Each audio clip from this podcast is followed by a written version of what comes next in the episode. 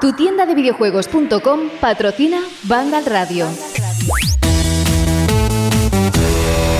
Bienvenidos a Vandal Radio.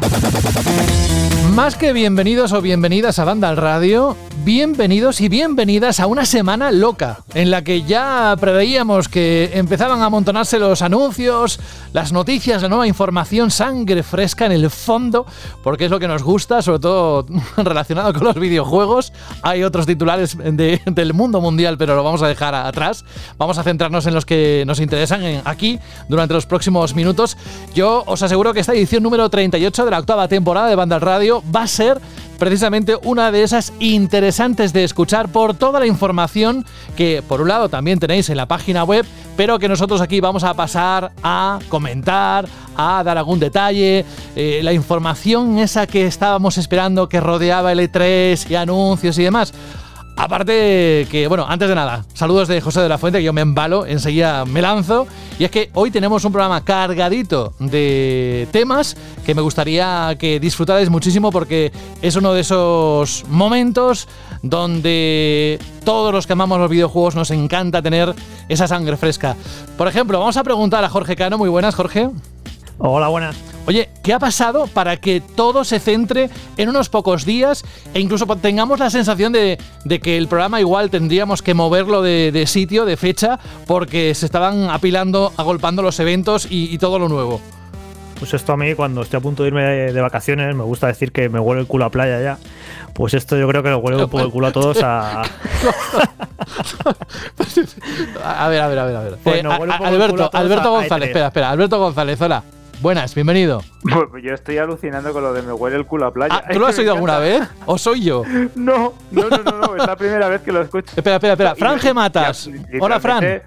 Muy buenas. Oye, ¿a ti te huele el culo a playa? Uf, eh, en verdad que llevo mucho sin ir a la playa, pero ojalá, ¿eh? ¿Lo has oído alguna vez eso, Fran? Eh, sí, sí, sí, sí. ¿Ah, sí? No sé, una, una, frase como medio, medio normal, ¿no? Vale, vale. Bueno, y, vale, entonces, antes de que te huela el culo a playa, es que tenía que comprobarlo, perdona. Dime, Jorge. No, que eso, que nos huele un poco a todos a, E3 ya, ¿no? Parece esta semana, como de repente muchas noticias, muchos anuncios, muchos eventos. Eh, justo hace unos minutos antes de empezar a grabar, ha habido un evento que han anunciado cosas de, Sonic por el aniversario. Esta mañana nos levantamos con el aniversario de Dragon Quest, un montón de anuncios. Luego más tarde va a haber un evento de, de Dying Light 2 luego uno de Horizon y es que vamos a tope. Eso es lo que me refería y espérate que en las próximas horas no vaya a pasar nada y tengamos que montar un programa eh, adicional para cubrir todo. Desde luego, no hace falta decir, Jorge, que la información que vaya saliendo aparece en la página web de Vandal, pero vamos, que, lo que anunciamos en los últimos días se está produciendo. Y tú, que tienes algo más de información, nos esperan unas semanas muy intensas. Sí, porque la semana que viene ya es justo la semana anterior a E3. Ahora, como comentaremos, ya las conferencias ya tienen fecha, ya tiene, eh, fecha la conferencia de Xbox y Bethesda. Nintendo tiene que anunciar la suya. Bueno, Nintendo tiene que anunciar la suya si no anuncia otra cosa antes, que ahora también comentaremos. Y sí, sí, se promete ser muy divertido las próximas horas y los próximos días. Ya a tope, porque ya comentamos en las últimas semanas que había habido épocas de escasez de noticias y era un poco aburridete. Porque esto suele ocurrir, ¿eh? la, calma antes de la tempestad del E3 es algo habitual. Suele haber como tres semanas antes de que empiece el E3 que hay como una calma, que nadie dice nada, nadie anuncia nada y es un poco aburrido. Y luego ya cuando se abre el bote de las Pringles, pues ya empiezan haces pop? Sí, sí, no es esto. Ya cuando empieza esto ya de anuncios, de filtraciones, de rumores, se pone súper divertido. Y yo por eso estoy muy contento hoy, porque porque joder, te anima a que haya tanta actividad y no parar y para arriba y para abajo, quieras que no, se hace que la jornada laboral sea mucho más entretenida, sobre todo que lo, que lo diga Fran, ¿no? que, que se come noticias que te apetece estar liado y con un montón de noticias a estar viéndolas venir, rebuscando por ahí las noticias, porque es mucho más divertido esto, la verdad. Y además tienen otra trascendencia, ¿no? Ese tipo de noticias, sobre todo las que estamos viendo, ¿no? Fran Gematas, ¿cómo lo estás viviendo? Me refiero a que las noticias, cuando, como estaba comentando Jorge, cuando suceden de esa forma, uno se siente como más realizado, ¿no? La jornada laboral como que te cunde más, ¿no? Sí, sí, sí. O sea, yo ya lo llevaba diciendo en el último programa, ¿no? Que tenía ganitas, ¿no? De la fiesta de los videojuegos.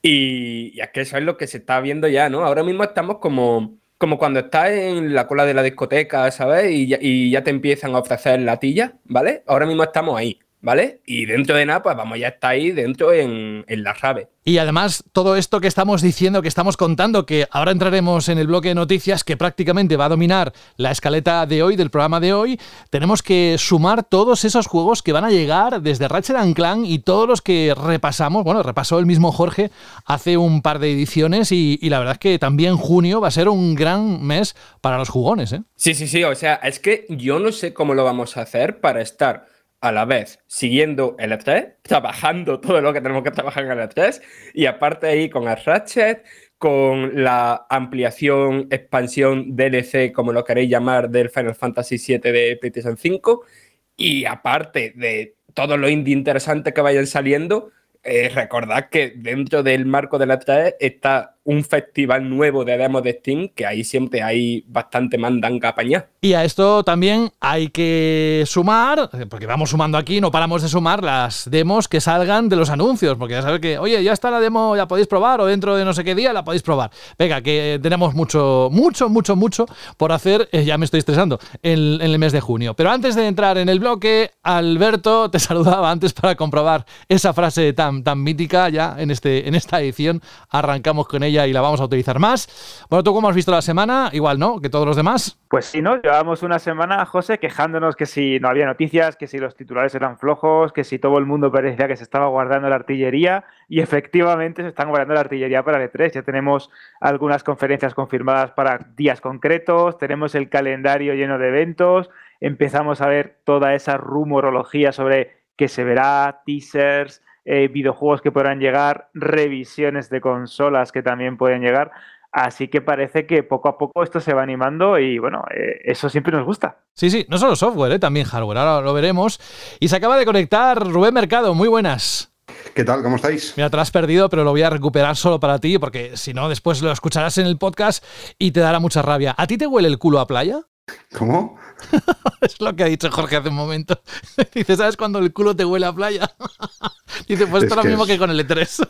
Es bruto, es bruto de cojones. Lo que pasa es que cabrón. vosotros vivís muy cerca de la playa y a lo mejor no manejáis el concepto, claro. No, bueno. Tú date no. cuenta que para un madrileño es un evento ir a la playa. Para nosotros, nosotros vamos a cagar todos los días a la playa. ¿no? Por Estamos eso. aquí al lado. para, luego- para cuando vayamos los madrileños. A los madrileños les, les huele el culo a playa y a nosotros la playa nos huele a culo. Es la diferencia entre las que la tenemos cerca y estas Madre cosas. Pero bueno, mía. sí, ya queda poquito, ya queda muy poco para ponernos tostaditos al sol con ese cuerpo serrano que tenemos. Es decir, voy, poco a la playa, por suerte, para la humanidad. Pues sí, yo que soy blanco nuclear, que es como moreno de luna, ni te cuento, pero las temperaturas se nota que, que están subiendo, como decíamos ya hace unos días, en todo el país. Eso quiere decir que viene el calorcito y todo lo que hemos contado también.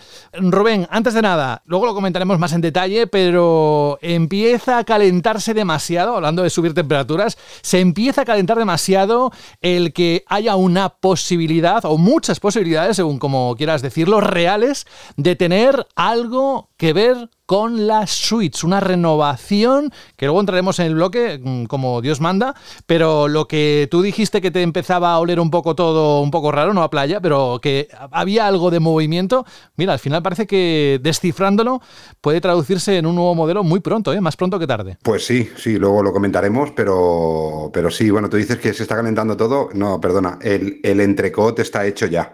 eh, y luego entenderéis el por qué está hecho ya. Pero yo creo que ahora ya no son especulaciones, ni, ni no sé, ni posibilidades, ni esas cosas, sino que yo creo que eh, muy pronto, muy, muy pronto, eh, incluso en un mes que empieza por J y termina por Unio, eh, sabremos algo de, de esta nueva consola. Pero luego, luego hablamos. La próxima semana ya es junio, sí, vale. eres, eres grande. Bueno, la verdad es que a mí hace, me hace mucha ilusión ¿eh? todo esto porque llevaba tiempo eh, esperando una confirmación así.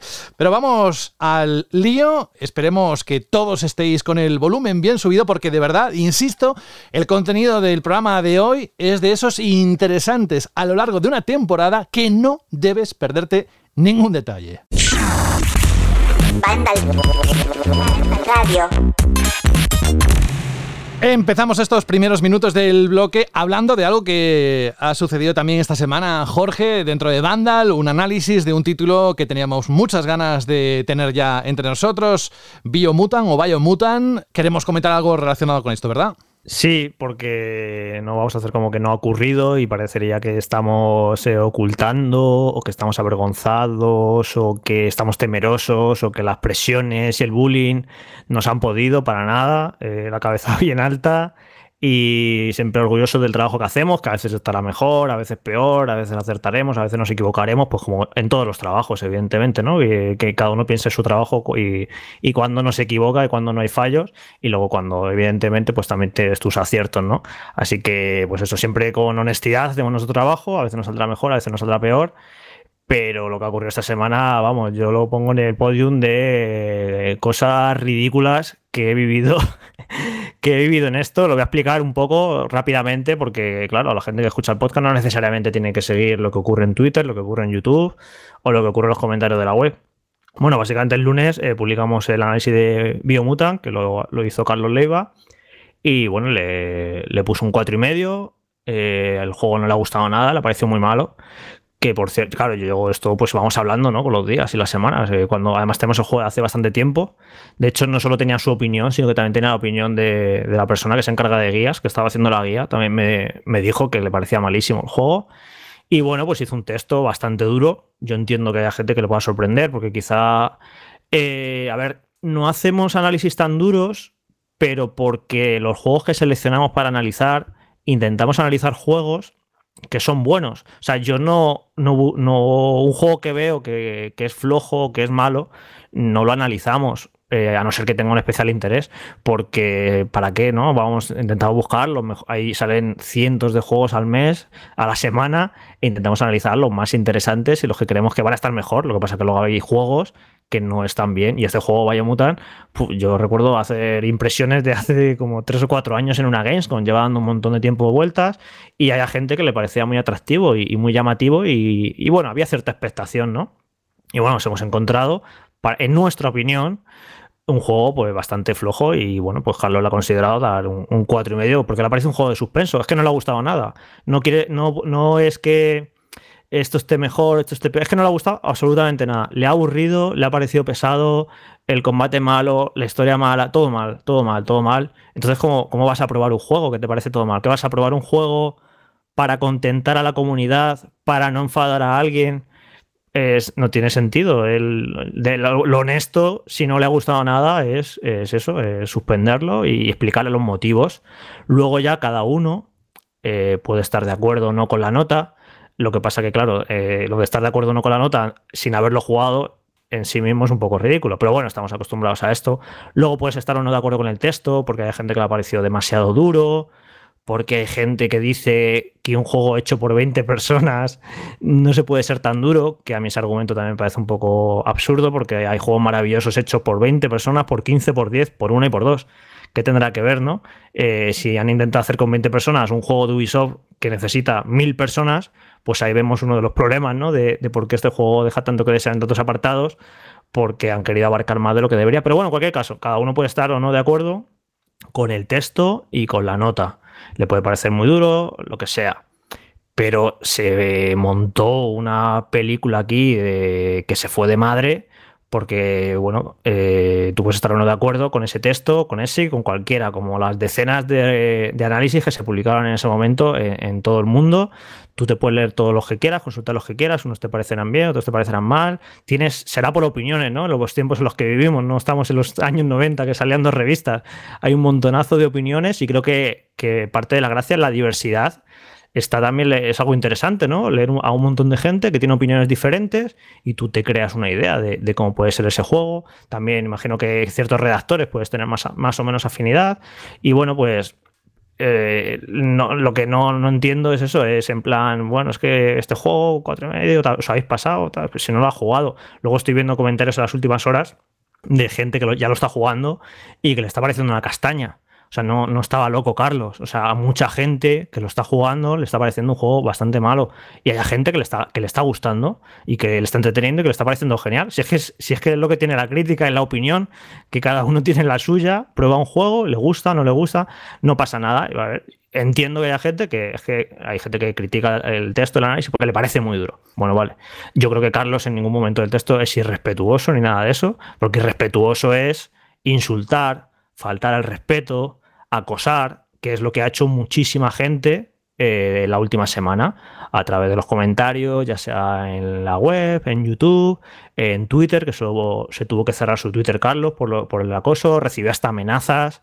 Si os parece medio normal eso, eh, creo que estamos un poco locos todos. Eh, porque no te gusta una nota o porque no te gusta un texto, es demencial. Y quiero separar, por un lado, a la gente que no le ha gustado la nota o que no le ha gustado el texto, que tiene sus argumentos y lo puedo entender, a otra facción, otro tipo de personas, que estos son los peores ya, que han acogido este juego por bandera porque en su consola favorita, Series X, va a 4K y en PlayStation 5 va a 1080, jajajiji, la guerra de consolas, y dicen que hemos suspendido este juego porque va a 4K en Series X. Esto es, os lo juro, de lo más ridículo que he escuchado en años. El otro día me preguntaba, cuando se montó el pollo, me preguntaba alguien, ¿qué ha pasado? ¿Sabes? Y según se lo estaba explicando, me estaba yo sintiendo ridículo. Dice, o sea, una persona recibe amenazas de muerte porque un juego va a 4K en una consola y lo suspendéis. Es todo tan absolutamente ridículo y según han ido pasando las horas, pues yo estaba muy cabreado al principio de semana con todo esto. Pero según han ido pasando las horas y los días y lo ves con perspectiva, cada vez te parece más ridículo todo lo que ha pasado y ya por eso se te pasa un poco el, cabreo porque dice, bueno, es que, la gente está, está un poco demenciada. Y, básicamente yo eh, hacia esta gente que, que, ha faltado respeto, que ha insultado, que se ha montado la película, la teoría de la conspiración, porque bueno, esto, esto es cíclico. Dentro de unos meses habrá otra por no sé qué motivo, porque un juego que es exclusivo de tal consola lo suspendamos o lo pongamos a nota muy baja y dirán que es una conspiración. Esto es más o menos cíclico pero ya llega a unos extremos a veces que yo no me enfado ¿eh? con esta gente, os lo digo en serio. Yo siento lástima porque creo que algo ha fallado en esas personas en su, en su transición de la, de la, juventud, de la niñez a la, a, la edad, a la, edad, adulta.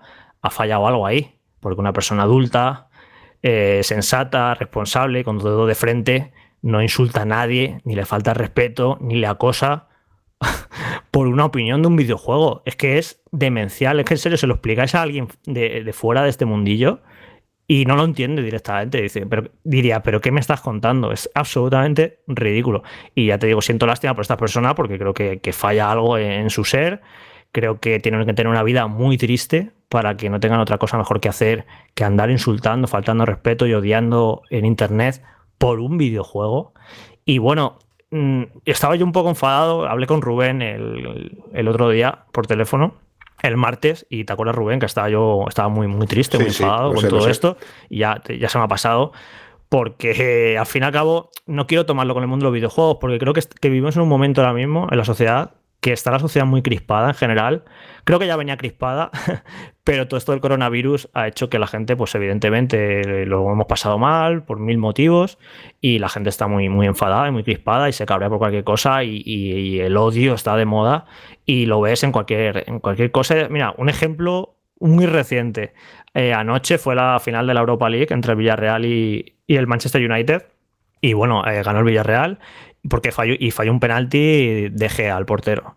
Pues la gente no tuvo otra cosa que hacer ayer por la noche que meterse con su novia, ir a las redes sociales, a Twitter, a insultarla, a mofarse y a meterse con la novia del portero que falló el penalti. Vivimos en esa sociedad de que la gente se va, pues tengo internet, tengo el poder y sé que puedo eh, insultar, sé que puedo odiar, sé que puedo joder a alguien por el, simplemente, por el simple hecho de que puedo hacerlo. Y pues, sinceramente, siento lástima por ese tipo de personas. Así que por eso quería un poco separar eh, a la gente que le ha parecido mal el análisis, que tiene, que tiene sus motivos, eh, si quiere tenerlos, y que le ha parecido mal la nota, eso por un lado, y luego ya por otro lado los demenciados ya de, los insultos, de las amenazas y de la guerrita de consolas y de las conspiraciones. Eh, es que no quiero meter a todos en el mismo saco porque sé que no todos son iguales y que entiendo perfectamente eh, que haya gente que le ha parecido mal el, mal el análisis y es muy respetable. Eso, pero eso, eso por un lado, pero luego está por otro lado la gente ya que directamente es que se le va, se le va de las manos.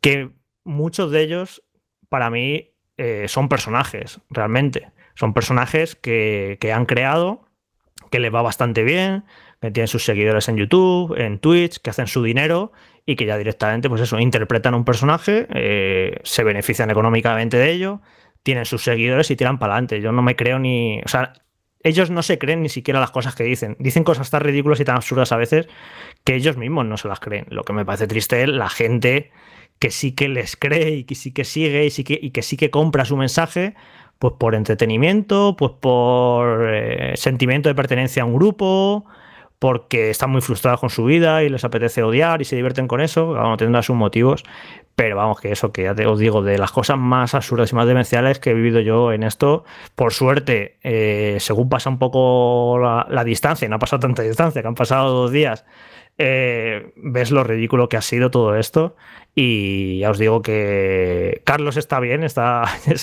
no os creáis que está hundido ni nada de eso para nada, él lo, se lo ha tomado muy bien y él está súper tranquilo porque él en ese análisis ha dicho lo que pensaba y lo volvería a escribir 20.000 veces y es lo que tenemos que hacer. A veces haremos cosas y diremos cosas que no gustarán a mucha gente, pero eso es lo honesto. Lo que no podemos hacer es decir cosas eh, eh, para evitar problemas o para contentar a la gente. Es en plan, a ver, lo fácil de Carlos hubiera sido, bueno, pues le doy un 6 al Biomutant digo que va, que no está tan mal, es entretenidillo, no sé qué, y me evito todo este pollo, porque este pollo, ojo, no, eh, no, la magnitud que ha tenido, pero yo en parte me lo vi venir. En cuanto vi la noticia ah, la semana pasada de que en Series X iba a 4K, no sé qué, dije, ya verás cómo se lía.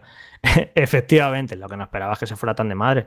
Y que eso, que vamos a seguir diciendo lo que nos parezca a los juegos, le guste a quien le guste, y eso es lo honesto y eso es lo que tenemos que hacer. En momento, en el momento en el que digamos las cosas para evitar los problemas o para contentar o para... No, no, eh, entonces es que no estamos siendo honestos y es mejor que nos dediquemos a otra cosa. Así que lo siento a, si a quien no comparta nuestras opiniones a veces, pero hay que ser un poquito maduro, hay que ser adultos, no tenemos 12 años y la gente opina a veces diferente a ti y no pasa nada y, ya está, y hay que, hay que vivir con ello y hay que asimilarlo que hay opiniones diferentes, tantas como personas, y hay que respetarlas, pero caer en el insulto, la falta de respeto, en, fin, no sé, o sea, es un, un esperpento lo que ha pasado, pero bueno, que, que no pasa nada. Intentaremos aprender algo todos de esto, espero, y que hasta, y hasta el próximo.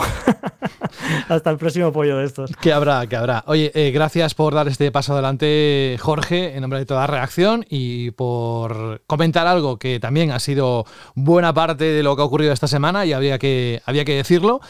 Ponemos un punto y final a este tema, pero dejadme antes de entrar en el siguiente titular con Dani Paredes. Muy buenas, Dani. ¿Qué, qué horas son estas? Sonic es mucho más rápido que tú, ¿eh? Pues sí, pues sí. De hecho, me encantaría que me contarais qué han presentado, porque yo he venido directo del trabajo ¿No lo has visto? y mira cómo estoy. Buah, ¿no lo has así visto me tenéis, nada? así me tenéis. Mira, Dani, Dani, han anunciado un Director Cards de Sonic Colors y aunque se llame Sonic Colors, va a ser en blanco y negro. te está troleando, te está Eh, troleando. Sí, empezamos mal. Vamos, venga, déjalo. Luego lo hablamos, que dentro de este bloque habrá un momento para ese evento que ha tenido lugar hace escasos minutos. Vamos con Microsoft o Microsoft, porque ya tenemos la fecha de ese evento, ese punto álgido para todos aquellos seguidores de esta marca. Y no solo lo que arrastra la marca, sino todos los estudios que están con Microsoft, que son propiedad de Microsoft, como por ejemplo Bethesda. Esto lo digo porque ayer mismo Microsoft anunció su conferencia para el E E3 2021 titulada, atención, Xbox y Bethesda Games Showcase. Se celebrará el próximo domingo 13 de junio a las 7 de la tarde, aquí hora en España, y estará centrado lógicamente en juegos de Xbox Game Studios, Bethesda y socios. De esta manera, Xbox unirá sus fuerzas a Bethesda en un único evento tras adquirir la compañía hace unos meses, ya que como recordaréis en los últimos años, Bethesda realizaba sus propios eventos en el E3, pues ahora van de la manita lógicamente. La presentación sabe, se sabe en detalles, por ejemplo, que tendrá una duración de unos 90 minutos y que se podrá seguir con subtítulos títulos en español a través de los habituales canales oficiales.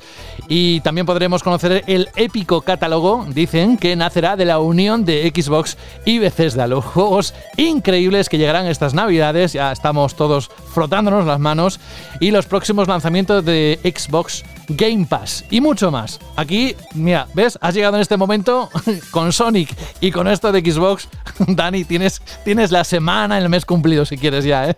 Ahora que atento. Sí, ¿eh? Me tienen bien contento. Oye, entre los amigos hemos hecho una porra eh, de a ver cuántos juegos eh, nos iban a presentar y de momento ganan 20. No sé qué opináis vosotros. Espera, espera, espera, espera, porque os voy a dar paso. Antes de nada, quiero decir que este año Microsoft también celebrará un evento Xbox Fan Fest digital al que los fans, todos aquellos que queráis, os podéis apuntar en xbox.com barra fanfest. Y ahora sí, la pregunta para todos. ¿Qué juegos creéis que veremos en la conferencia de este E3? ¿Fable? ¿Halo Infinite? Punto, punto, punto. Aquí os dejo a vosotros. Así que tenéis una porra y todo. Sí, sí, una porra de número, al menos de número de juegos, ¿eh? Hemos calculado que en 90 minutos les daba tiempo de presentar. De momento gana 20 y en segunda posición 15. Hombre, Dani, a mí eh, no me parece tan importante la cantidad, ¿no? Como la, la, calidad y la importancia de los anuncios. Pero a mí me gusta la, la duración de 90 minutos porque a veces se han hecho eventos de dos horas y dos horas quedan pesadetes, al final quedan un poco largos. Y los de 90 los maneja muy bien Xbox. Yo recuerdo, bueno, es que eh, los E3 Xbox siempre ha hecho muy buenas conferencias. Yo no recuerdo una conferencia de 3 de Xbox que haya sido floja. Precisamente la del verano pasado, esta de agosto del Halo, que fue decepcionante, pero aquello no era, no era de 3, pero conferencia, conferencia de 3, Xbox, incluso en momentos en los que no estaba muy bien la, la compañía, ha hecho siempre muy buenas conferencias, eh, maneja el formato estupendamente y yo creo que en 90 minutos puede ser espectacular. Además, no, sé si recordáis alguna de los últimos años que era juego, juego, juego, juego, pin, pin, sin dar charlas, sin marear la perdiz. Era todo, era recuerdo que cada dos por tres era World Premiere, World Premiere, World Premiere. No sí, te, sí, fue era muy hace, difícil. hace dos o tres años. Fue Exacto, era sí. muy difícil de, de, de, cubrir y como bien comenta Jorge, perdona que te he interrumpido, es que creo que son precisamente los que mejor entienden el concepto de presentar algo mmm, de manera, eh, mmm, ¿cómo, dir ¿cómo, diría? Con, espectáculo, es decir, llenando un escenario, sacándote a lo mejor un coche del Forza, eh, eh, una réplica de un coche real en mitad del estrado. Eh, Phil Spencer explicándote cómo van a presentar en, el momento, en su momento la nueva generación de consolas, eh, con trailers muy divertidos, con B-rolls o con montajes impresionantes. Y creo que en esta conferencia vamos a ver, aparte de Starfield, que yo creo que ese es el cantado, mucho más de Halo Infinite. Nos va a sorprender, creo que vamos a ver cómo ha avanzado el juego o cómo ha cambiado. No descartaría incluso a lo mejor algún cambio de fecha sutil, que en lugar de noviembre pues sea incluso marzo, no sé, lo dejo caer ahí. Vamos a ver muchísimos juegos de sus estudios y creo que, como bien han dejado caer, van a centrarse muchísimo en, Game Pass y quizás encontremos ya no solo novedades de catálogo o novedades en términos de biblioteca y de, de títulos que se vayan añadiendo mes tras mes, sino quizás algún tipo de característica nueva, eh, algún tipo de herramienta para los desarrolladores diferente. No sé, creo que van a, enfocarse de una manera muy clara en Game Pass, en todos los juegos que tienen bajo eh, su rama de estudios y sobre todo creo que van a intentar decir y mandar ese mensaje de, hey, ya tienes la consola de nueva generación en tu casa, ya tienes aquí tu Series X o tu Series S, prepárate porque si bien es verdad que estos primeros meses pues quizás no han sido muy buenos en cuanto a términos de exclusivos, los próximos van a ser aquellos meses que digas, guay, qué bien estoy, qué guay tener una Xbox. Aquí hay dos Franes, ¿vale? El Fran de cuando vio esto anoche, que es el Fran de esto va a ser increíble, vamos a ver un mogollón de Halo Infinite, vamos a ver por un mogollón de Everwild, vamos a ver el nuevo Forza, que veremos a ver si no es Horizon 5 en vez de el nuevo Motor Sport, o los dos. Vamos a ver un montón de Starfield, vamos a ver quizá ese Omen de, de Arkane vamos a ver quizá ese Wolfenstein 3, ¿no? Y en plan de todo súper picadito, eh, un anuncio detrás de otro, sin parar, van a anunciar algún juego potentísimos para Game Pass que, de catálogo, ¿no? Que no sean nuevos juegos, un mogollón de cosas. Y puede pasar, pero es una hora y media. Y eh, no es una hora y media de Microsoft, es una hora y media de Microsoft y Bethesda. La conferencia de Bethesda, sobre todo cuando han tenido así un juego tocho, recordad eh, la conferencia de cuando Fallout 4 o la conferencia de Fallout 76, un buen puñado de minutos, pero un buen puñado, se ha dedicado a cómo funciona ese juego, qué es ese juego y cómo funciona. Y yo creo, después pensando en el frío, que aquí con Starfield van y tienen que hacer un poco lo mismo, porque Starfield, si es verdad que sale a finales de este año o a principios del año que viene, todavía una cosa muy difusa lo que tenemos en la cabeza, o sea, muy difusa, totalmente difusa. Microsoft también tiene que mostrar bastante más de Halo Infinite después del mal sabor de boca que dejó algunos el, el año pasado. O sea, a lo que voy es que que sí, que tienen muchísimas cosas en el horno, un mogollón de cosas que al final se acabarán materializando, pero que creo que deberíamos ir al evento eh, con la expectativa no bajan, ni mucho menos, porque van a haber juegazos, pero sin pensar que van a mostrar ahí todo lo que tienen en el asador ahí de repente, ¿vale?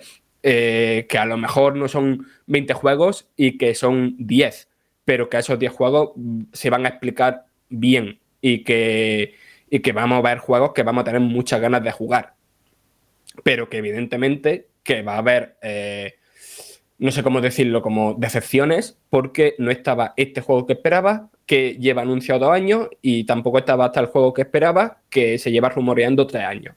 A ver, yo creo que eh, que siempre voy diciendo eh, que yo durante este tiempo eh, me han ido a base de palos formando en que hay que tener las expectativas relativamente bajas porque así sale algo que realmente no esperabas que saliera, te pones más contento, ¿no? Seguro, y es difícil controlar eso, seguro que vamos a ver juegos que, que queremos ver y seguro que hay muchos otros juegos, ya no solo esta conferencia, sino en las conferencias de cualquier otra compañía, que vamos a tener ganas de ver, porque tenemos muchas ganas de ver cosas. ¿Por qué? Porque llevamos tiempo viendo casi casi lo mismo eso también lo veo como una ventaja. Es decir, creo que el eh, llenar una conferencia con The Loop o llenar una conferencia con los mismos juegos que hemos visto eh, sería un error. Y no creo que Microsoft, en un evento tan importante como es el E3 para ellos, como ya dice Jorge, que seguramente es el, es el evento más importante a nivel de enseñar producto, eh, mucho más que para otras compañías, no creo que volvamos a ver más de lo mismo. ¿Que veremos otra vez en los títulos? Por supuesto. Y cuanto más cerca están del lanzamiento, seguramente más veamos, más gameplay, más cosas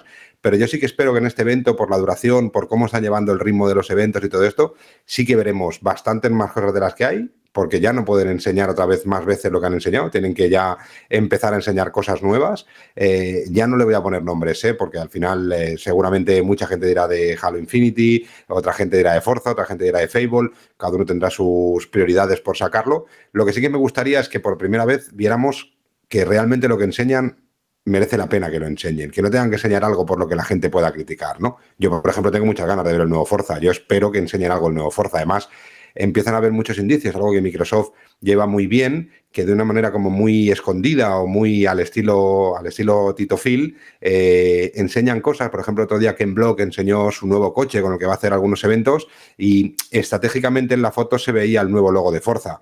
¿vale? Eh, eso mm, está súper medido y está claro que es una parte de empezar a anunciar qué es lo que va a salir, ¿no? Yo creo que sí que veremos cosas.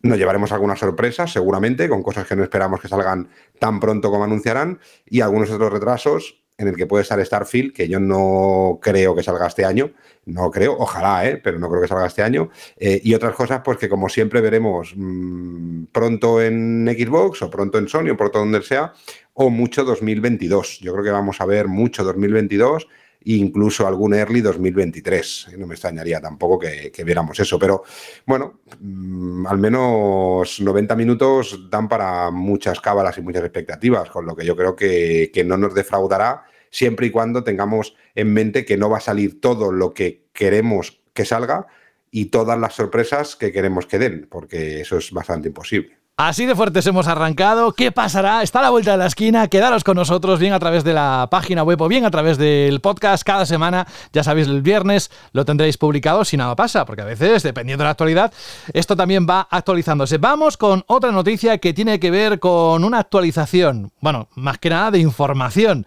Porque si recordáis, hace ya un tiempo se viene hablando de que Valve estaba preparando algo. Pues bien, Parece ser que Steam Pal es el nombre de la consola portátil en la que Valve estaría trabajando, a juzgar por los datos que aparecieron esta misma semana en la beta de Steam.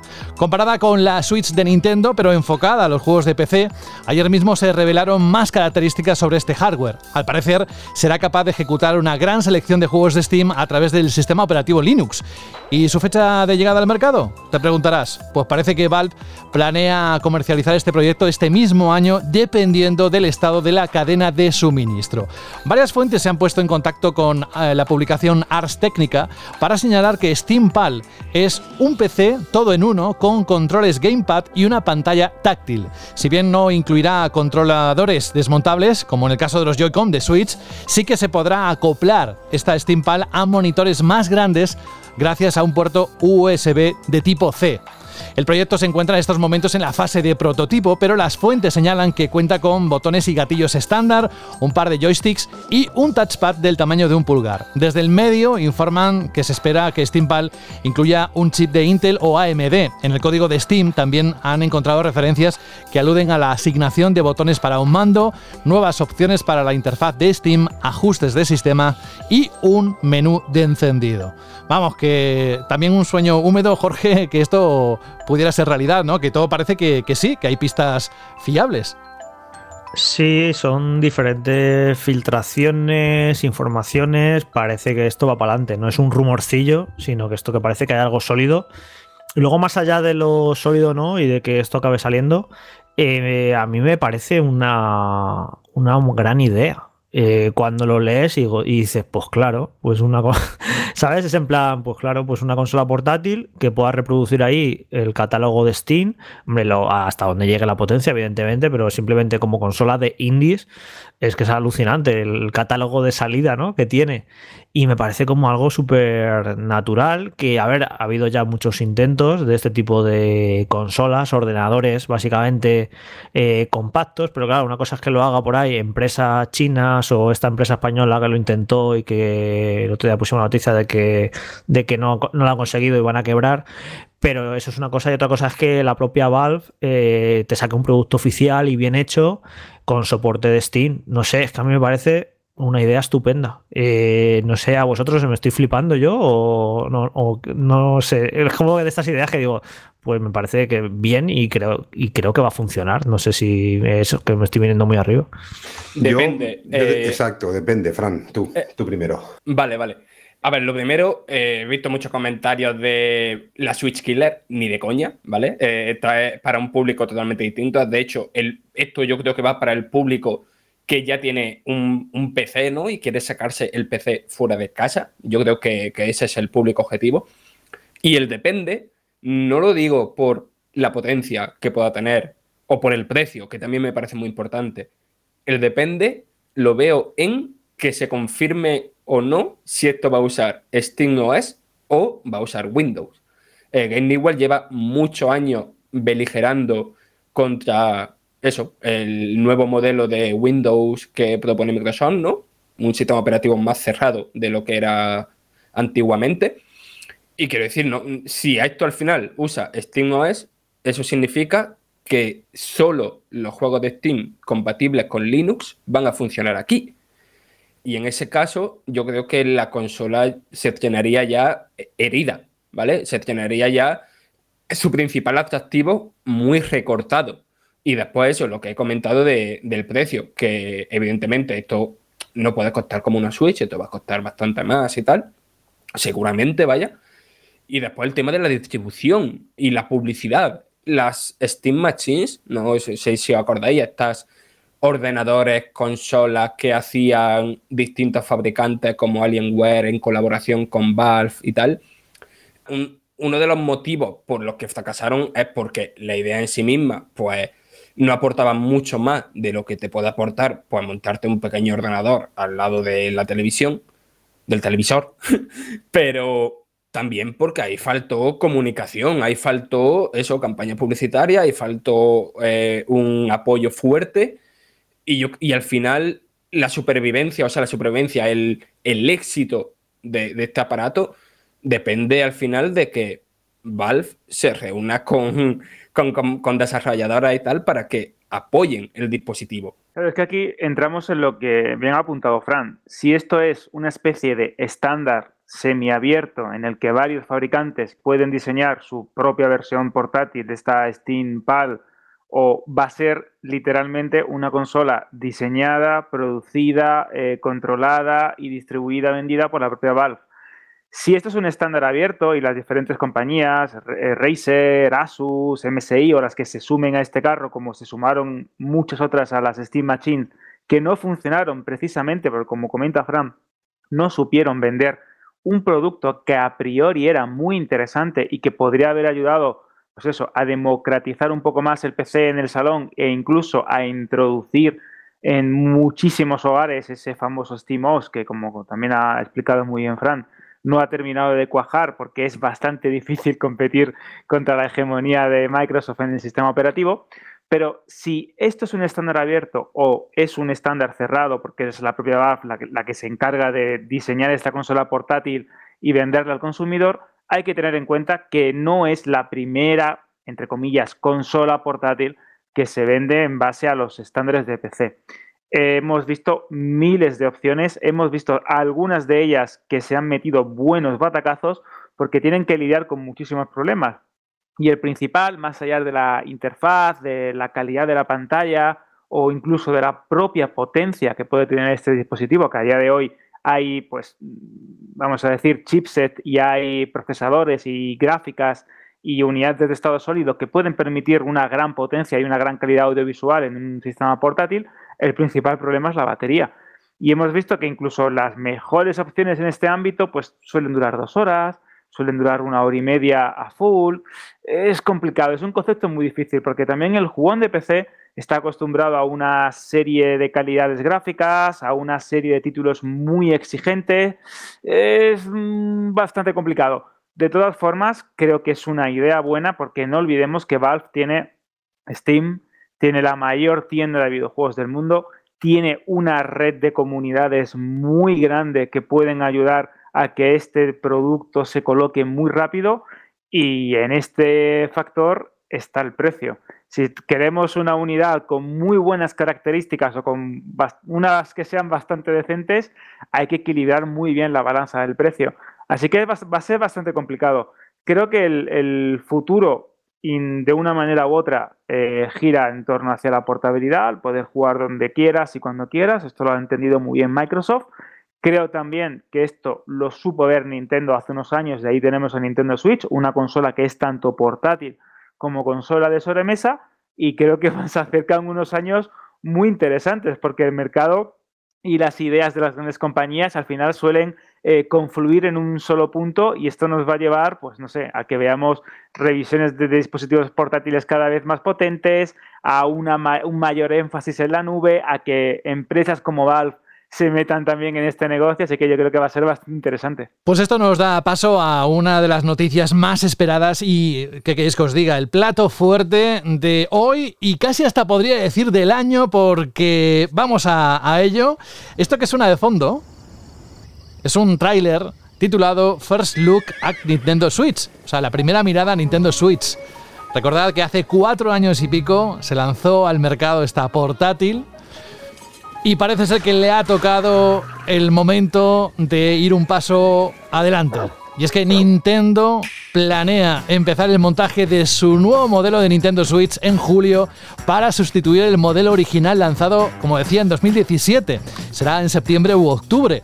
Así lo asegura la publicación Bloomberg, que no es la primera vez que habla de esta versión con diferencias en su hardware, así como la insider Emily Rogers. La nueva consola tendrá un precio superior a 299 dólares, según informa el artículo. Otros medios, como Eurogamer Internacional, corroboran la información de Bloomberg y añaden que el anuncio se realizará antes del E3 del 2021, es decir, el 12 de junio, para que las third parties puedan anunciar sus proyectos en el evento. Con el tiempo, este modelo reemplazará al original, pero se mantendrá Switch Lite como la alternativa más asequible. En cuanto a características, Esta revisión utilizaría una nueva pantalla OLED de 7 pulgadas que mantendría la resolución de 720p, creada por Samsung. Más memoria, mejor procesador y atención, ojo, porque aquí yo creo que está la clave, la tecnología de Nvidia que permitiría resolución 4K mediante Deep Learning Super Sampling DLSS cuando se conecta a la televisión o al televisor. Aquí pone televisión, pero es el televisor, ya sabéis la diferencia. Bueno, Rubén, esto cuadra bastante con lo que venías diciendo en los últimos días, sotoboche, eso sí, que había movimientos, luego también lo del tema de Mario Kart, pero parece ser que, que tendremos una cosa así este año. Se confirma por varios sitios, vamos. Van cuadrando las cosas. Mira, ha pasado una cosa así divertida. Esta mañana en el chat interno estábamos hablando precisamente de eso, ¿no? De las noticias que va a ser de Bloomberg, ya los medios donde lo sacan pues son medios más serios, ¿no? Pero podía ser perfectamente pues otro rumor o otra, otro momento de los muchos que hemos tenido durante ese tiempo de que se va a presentar ya y se va a presentar ya, ¿no? Pero, pero nunca terminaba de hacerse. Yo decía, me parece muy extraño, me parece raro, ¿no? Porque todavía no se ha escuchado nada. Al final, todas estas eh, nuevas eh, reediciones, consolas, lo que sea, eh, siempre tienen un componente industrial bastante grande y en el país donde se fabrica que es en China, eh, la dificultad para poder mantener totalmente escondido esto es, muy complicado. Entonces, normalmente cuando se va a anunciar algo así, ya se ha visto algo, ya ha aparecido algo, ya se comenta algo, eh, y a mí parecía raro, ¿no? Decía ayer, no lo sé, no, me, no lo tengo muy claro, no puede ser. Pero cuatro minutos más tarde dicho, eh, me retracto de todo lo que he dicho, en media hora os podré decir cosas, ¿no? Porque justamente en ese mismo momento uno de nuestros fabricantes eh, en China de accesorios de videojuegos para nuestra empresa nos ha pedido tener una conferencia, bueno, pues em, bastante urgente, tan urgente como que allí eran las 3 de la mañana. Es decir, que es muy raro cuando te dice una fábrica, oye, eh, conference a, a, esta hora y tú haces cálculo y dices, son las 3 de la mañana, es, es un poco extraño, ¿no? Algo tiene que ser y que te dice directamente, tema, nuevo, tema nueva Switch y dices tú, bueno, pues entonces sí que hay algo.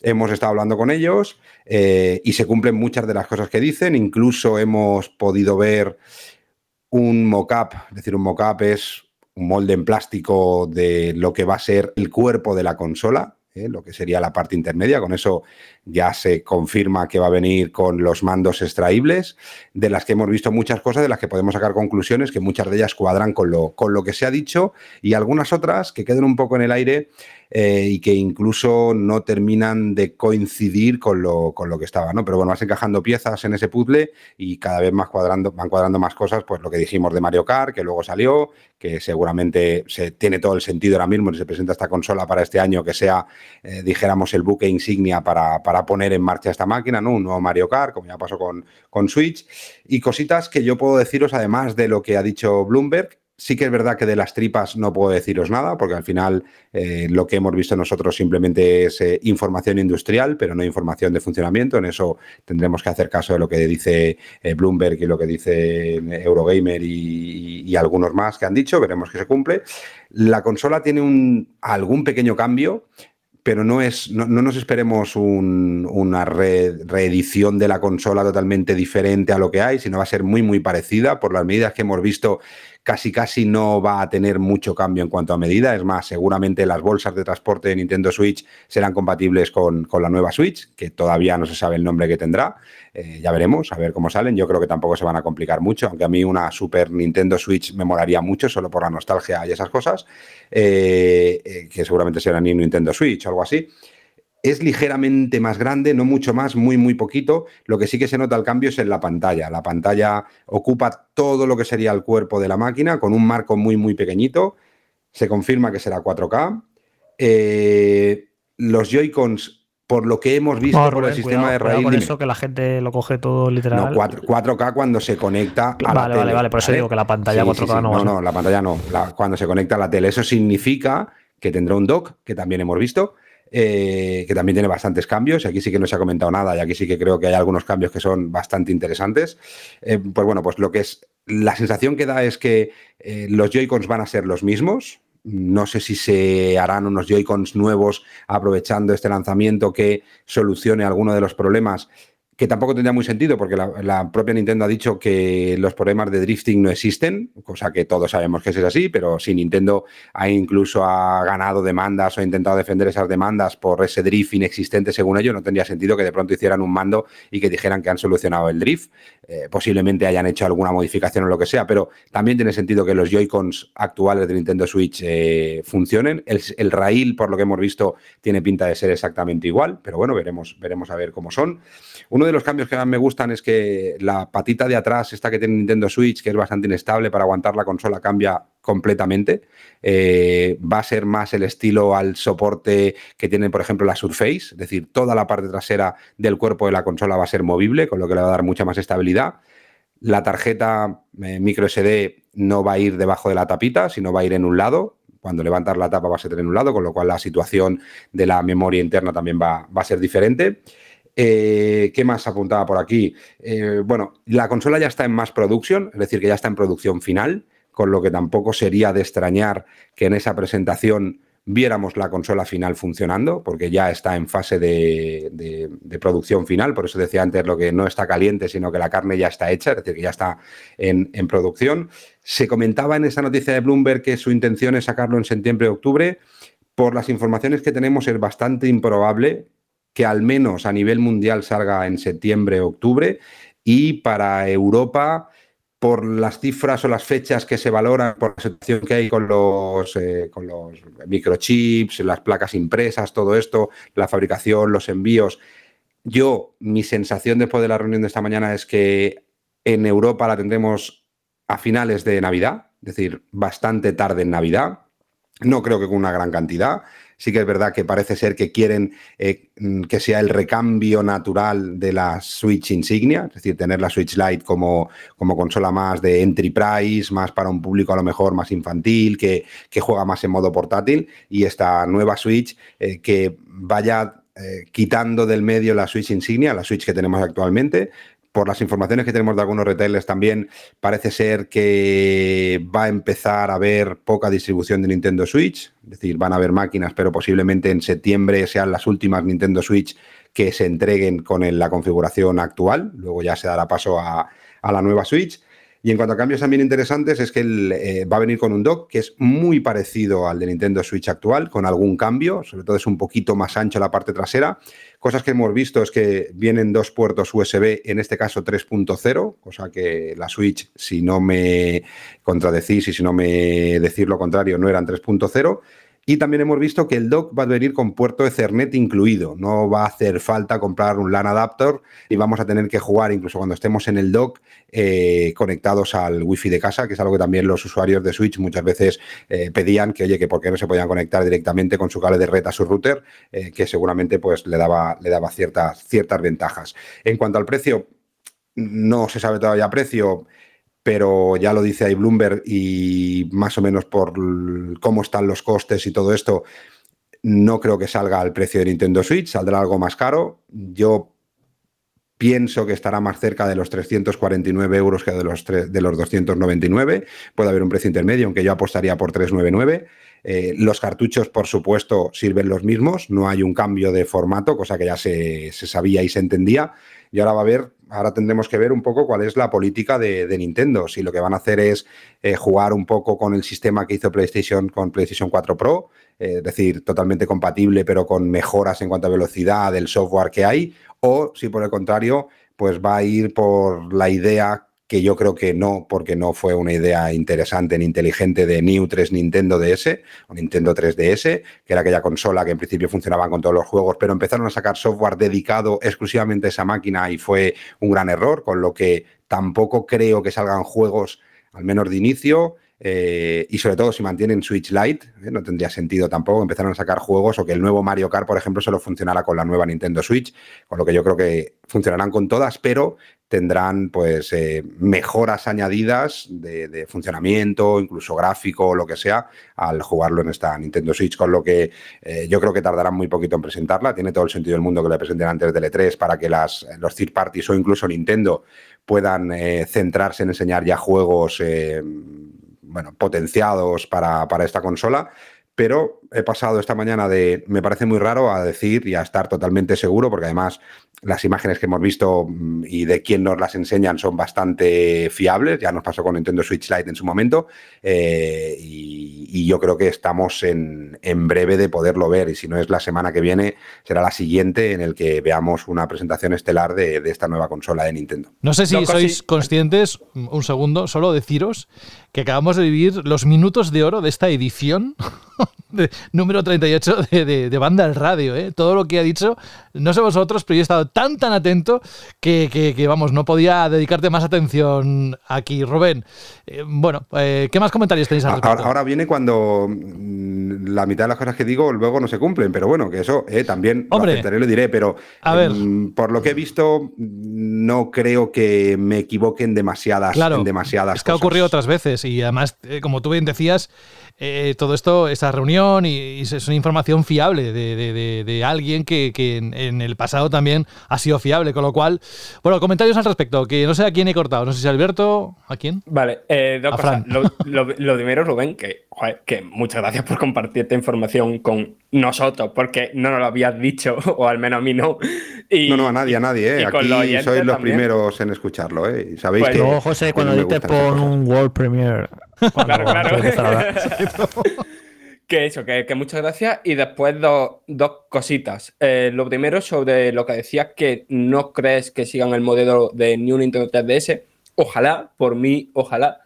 Pero, por ejemplo, los de Eurogamer decían precisamente eso, ¿no? Que el tema de que se vaya a mostrar antes de la 3 es para que las third party puedan mostrar cosas diciendo esto sale para Super Nintendo Switch. Ahora quiero que se llame así. Yo, yo, yo creo Y- que, que irá más a potenciada en Nintendo Switch, un poco lo que vimos con PlayStation 4 Es que, Pro, ¿no? Sí, pero es que en verdad para eso no hace falta que lo anuncien, ¿no? Quiero, quiero decir, no hace falta poner el logo de, de la nueva consola, ¿sabes?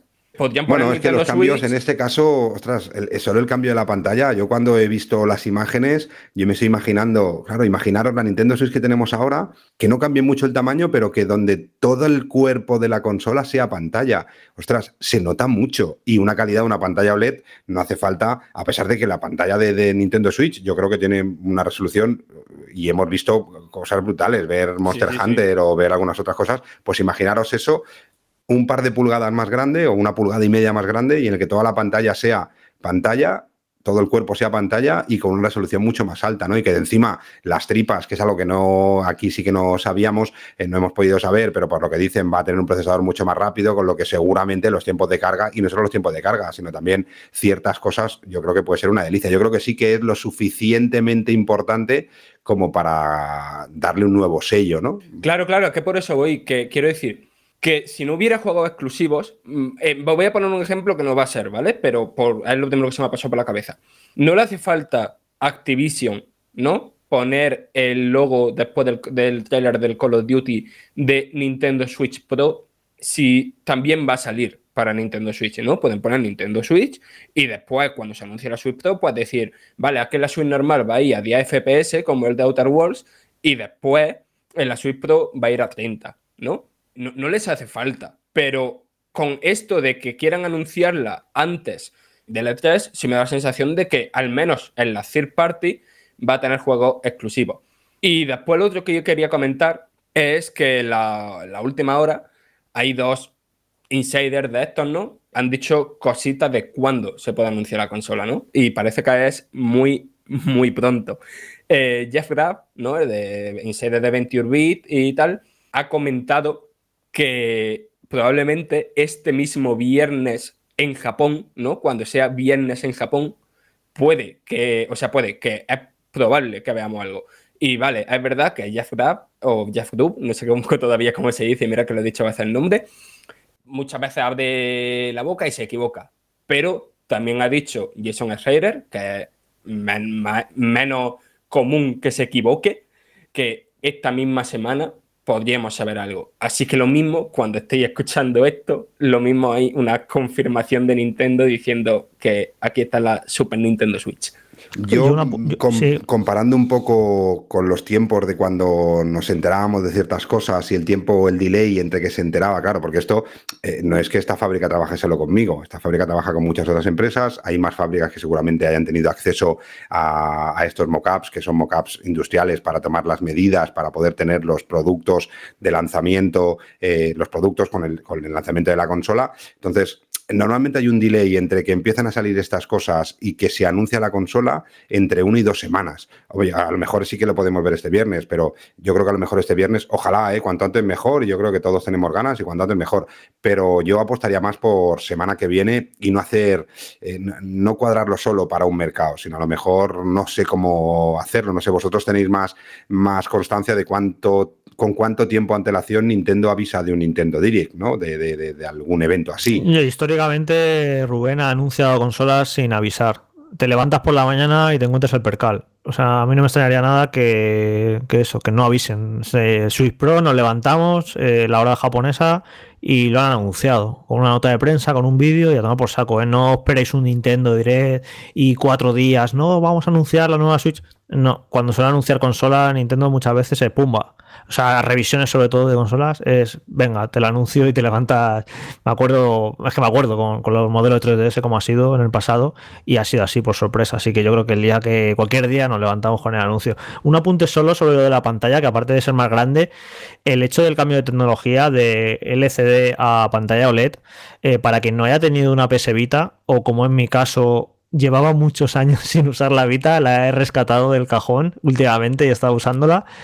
Eh, la pantalla OLED del primer modelo de Vita es alucinante lo bien que se ve. O sea, si Switch va a tener ese tipo de pantalla OLED, la mejora de calidad de imagen es bastante espectacular. ¿eh? No os hacéis una idea. Yo es que, ya te digo, eh, he estado últimamente con la Vita trasteando y es en plan, es que estoy todo el rato, joder, qué bien se ve, qué bien se ve. Es que es alucinante la pantalla OLED del primer modelo. Luego lo cambiaron con la revisión de Vita y le pusieron otro tipo de pantalla.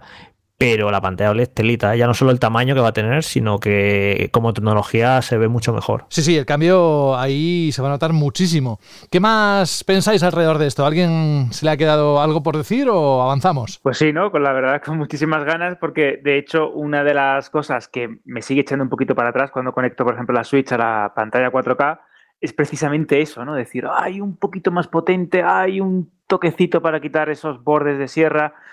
Y estamos hablando de una consola que se ha exprimido muy bien, que tiene muy buenos gráficos y que, como comentabais, tiene títulos como Monster Hunter Rise, como Luigi's Mansion, etcétera, etcétera, que se ven muy bien y si son capaces de hacer eso con ese hardware, que no podrán hacer con la revisión. Pero bueno, yo solo espero, por favor, y esto lo pido, que aunque sean estéticamente parecidos o tengan piezas similares, que los Joy-Con no den tantos problemas como han dado estos, estos modelos, que son verdaderamente un quebradero de cabeza para cualquier propietario de la consola. Así que si hay algún pequeño cambio a nivel de hardware o un pequeño cambio a nivel de diseño interno que evite que tengamos esa deriva en los joystick, yo por mí estoy más que contento y merece ya el cambio, vaya, con toda la pena, sin, sin lugar a dudas. Y la vidilla que nos va a dar a todos, a todos, ¿eh? no digo este lado, sino todos, al otro lado, los oyentes, los jugones, los que tienen una Switch actual, que han pensado muchas veces lo mismo que acabas de expresar tú, Alberto. ¡Ay,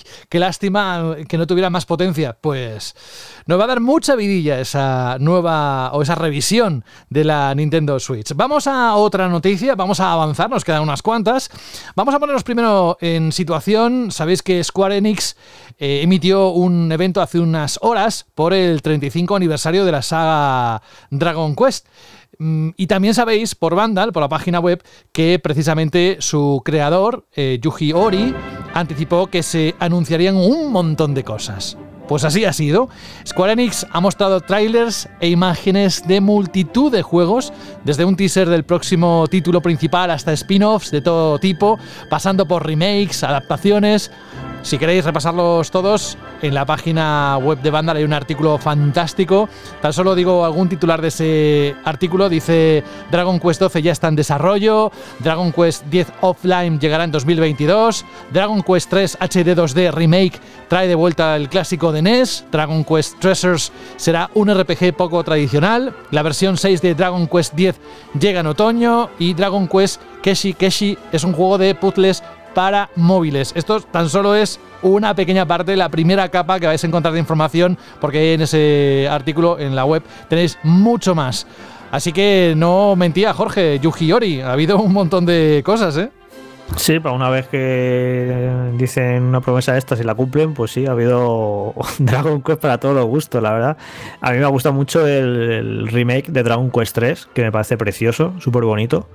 Eh, un buen ejemplo de, cómo hacer un remake, un poco reutilizando la tecnología que, ya había utilizado Square Enix en, otro juego, pero que le sienta estupendo y me parece súper bonito. Y bueno, luego la, promesa de Dragon Quest 12, que bueno, a mí no me gusta mucho que anuncie los juegos con el logo, porque a saber cuánto le queda esto.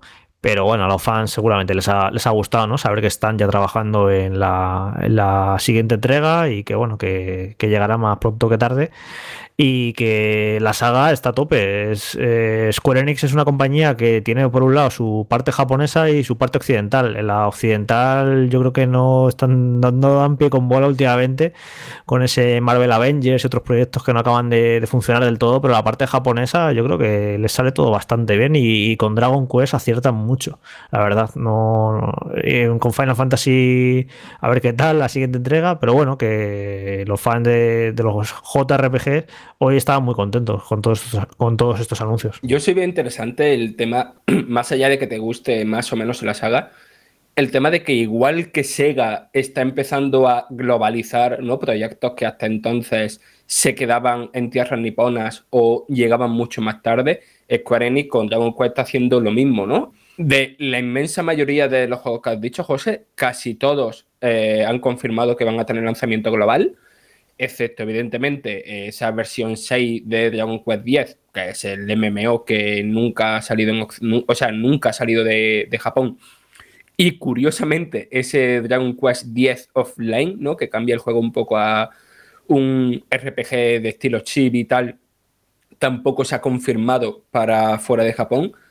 Pero todos los demás eh, no solo se han confirmado para fuera de Japón, sino que han dicho que, que lanzamiento simultáneo, incluido este Dragon Quest 12, que creo que es la primera entrega principal de la saga que, eso, que tiene un estreno global. Es muy interesante esto, Fran, porque cuando hace unos días eh, Sega explicó por qué ha decidido eh, que ahora a partir de ahora los juegos de Yakuza los va a intentar sacar siempre lanzamientos mundiales y además traducidos y era una declaración de intención de que lo quiere hacer con más juegos. Eh, no, eh, no se extrañe que a lo mejor el siguiente persona, cuando salga, también sea lanzamiento mundial. Y estaba muy bien la explicación, era muy clara y muy sensata. Decían que, claro, que es mucho mejor hacer un lanzamiento mundial porque todos tus esfuerzos de marketing eh, valen para todo el mundo, no tienes que hacer varios lanzamientos como sacarlo en Japón, luego sacarlo en Estados Unidos, sino que lo lanzas en todo el mundo, entonces eh, concentras tus esfuerzos de marketing en unos días y es un impacto mundial y que dice que es mucho mejor para el juego y no sé, lo explicaban súper bien y yo, pues mira, nosotros tan contentos, no nos vamos a quejar de que se dejen de eso de que los juegos hagan a diferentes ritmos y que lancen estos juegos eh, a la vez en todo el mundo y encima traducir porque llevamos una racha que a lo bueno nos acostumbramos rápidamente. Pero está Sega trayendo unos juegos traducidos que ni en sueños imaginábamos hace unos años, como pueden ser los Persona, que nos llegarán traducidos. Y está Sega traduciendo todo, que ojalá siga así y no, eh, no se echen para atrás por las ventas o por lo que sea, eh, porque la saga Yakuza y por fin está traducida. Es que muy bien. Y bueno, y Square Enix, pues eh, a veces no traduce algún juego. Yo creo que algún juego ve que no va a vender demasiado y que no les compensa. Sí que Dragon Quest sí que viene traducido, pero luego tiene algún eh, JRPG por ahí un poquito más pequeñito que no traducen, que bueno, lo, puedo entender, pero Sega va a tope, Sega, Sega ha dicho, no, no, nosotros mm, todos nuestros juegos traducidos y ojalá que no, que no se les quite las ganas en el futuro y sigan por, esta, por este camino. Y por si fueran pocos anuncios, vamos con otro que tiene que ver con este tráiler. This is a tale from a long, long time ago. Seguro que muchos ya lo habéis identificado, muchas también. The Pokémon Company anunció esta semana la fecha de lanzamiento de los dos juegos anunciados en el Pokémon Presents de febrero, que son Pokémon Diamante Brillante y Perla Reluciente. Los remakes de cuarta generación llegarán a Nintendo Switch el 19 de noviembre de este mismo año. Y precisamente este el tráiler, Leyendas Pokémon Arceus, el juego de mundo abierto llegará el 28 de enero del 2022. La edición dual con los dos remakes llegará a España, pero aún sin precio confirmado. Al menos en Estados Unidos sabemos que es de 120 dólares. La compañía no ha compartido nuevos detalles de ninguno de los dos juegos. El primero de ellos es un remake, como decía, de las primeras ediciones lanzadas para Nintendo DS, ambientadas en la región de Sino un lugar de naturaleza exuberante con el imponente Monte Corona en su corazón y cuyos mitos se han transmitido de generación en generación. Y respecto a Leyendas Pokémon Arceus, se trata de un juego de mundo abierto, como decía, que recoge elementos propios de los juegos de acción y RPG, según la compañía responsable de la saga. El objetivo de los jugadores será viajar a un sino feudal para crear la primera Pokédex de la región capturando, explorando e investigando a los Pokémon salvajes. Aquí, Fran, esto ya. Esto también es música para tus oídos, ¿eh? Y no porque haya música por debajo. Ya me entiendes. Bueno, antes, de Fran, yo solo quiero decir una cosa. Eh, este ya sabemos cuál va a ser el título que más venda en España de este 2021. Ya lo sabéis, no hace falta ya que se pere nadie más como ya vimos. No, pero no venderá más FIFA, imagino, ¿eh? No, ya pasó con, claro, ¿eh? con, con, la otra edición de Pokémon, sumando las dos ediciones, a ver si las, si las separas como a veces hace la gente, pero claro, no tiene sentido. Es decir, el que se compra un Pokémon hay que sumarlas, las dos ediciones, porque muy poquita gente se compra los dos, que sí que hay gente que se los comprará, pero tomando las dos ediciones como un solo Pokémon, como hemos hecho siempre en la lista de ventas eh, durante todos los años, eh, yo, vamos, yo me juego, si tengo que jugar mi dinero, me juego mi dinero, bueno, me juego el vuestro también eh, los del equipo, eh, los de los oyentes no, eh, que, este es el juego que más, que más va a vender durante esta, durante esta campaña de Navidad, seguro. Eh, yo por mi parte, mira, hablábamos antes, ¿no? De que Nintendo te hace así anuncios importantes sin avisar. Aquí no es Nintendo, es de Pokémon Company, pero bueno, es un poco lo mismo, ¿no? Y nada, pues es que de repente a estaba la gente acabando de comer y pues eso, te anuncian la fecha de los dos juegos esperadísimos para Nintendo Switch, sobre todo para los fans de Pokémon. Y, a ver, recordad que no los dos, o sea, los remakes no lo hace Game Freak, ¿vale? Lo hace otro estudio, es una, un proyecto aparte. Y el que sí hace Game Freak es este Leyenda Pokémon Arcade. Y la discusión en redes, foros y tal durante la última hora ha venido a colación de, es verdad que habían dicho a principios de 2022, pero poca gente eh, lo esperaba para tan pronto. Y claro, la duda ahora está en mucha gente se o sea, tenía la esperanza de que este Leyenda Pokémon Arceus fuera, como va a ser, ¿no? Un giro totalmente de, de, la saga, ¿no? Una cosa muy distinta a lo que han hecho, mucho más ambiciosa, pero claro, al ser mucho, mucho más ambicioso, se requiere que haya muchísimo más tiempo de desarrollo. Y no se sabe cuánto tiempo llevan con él, pero uno podría suponer que el equipo principal empezó a trabajar en este juego cuando se lanzaron eh, Pokémon Espada y Escudo, que son de 2019, si no, me, si no me equivoco. Para un juego de mundo abierto que cumpla las expectativas loquísimas que tiene gran parte del fandom de Pokémon, a lo mejor no es suficiente, ¿no? A lo mejor el juego sí se acaba pareciendo mucho más a ese trailer en desarrollo que vimos en febrero, a, eso, al mundo abierto súper vivo, a los Zelda Breath of the Wild que se imaginaba mucha gente, ¿no? A mí, Fran, lo que más me hace sospechar es la fecha de lanzamiento, porque en, enero no se suelen lanzar, eh, lanzar bombazos ¿sabes? Como que me están diciendo que es un Pokémon un poco más experimental, que no es una entrega principal importante y que es algo diferente. No sé, como que me están diciendo cosas con esa fecha. No sé si. ¿Sabes? Sí, sí, sí, puede ser. O sea, que al final eh, estos primeros meses del año, ¿no? Son los meses del Pokémon Ranger, los meses del Pokémon Mundo Misterioso. No son los ¿No meses... creéis que puede tener algo que ver con el Con lanzamiento de la nueva consola? Que sea el Sí. primer Pokémon que tiene ciertas características especiales para la nueva Switch y que quieran aprovechar también la fuerza de ventas de las unidades que se hayan vendido en campaña. Esto lo, estuve hablando con, con un amigo hace, o sea, hace ya meses, ¿no? Cuando anunciaron los juegos, que era el, el debate de el público potencial de esto. A ver, aparte del Pokémoníaco, ¿no? Por decirlo de algún modo, se, se pisa un poco con el público de Zelda Breath of the Wild 2, ¿no? Son dos aventuras de mundo abierto.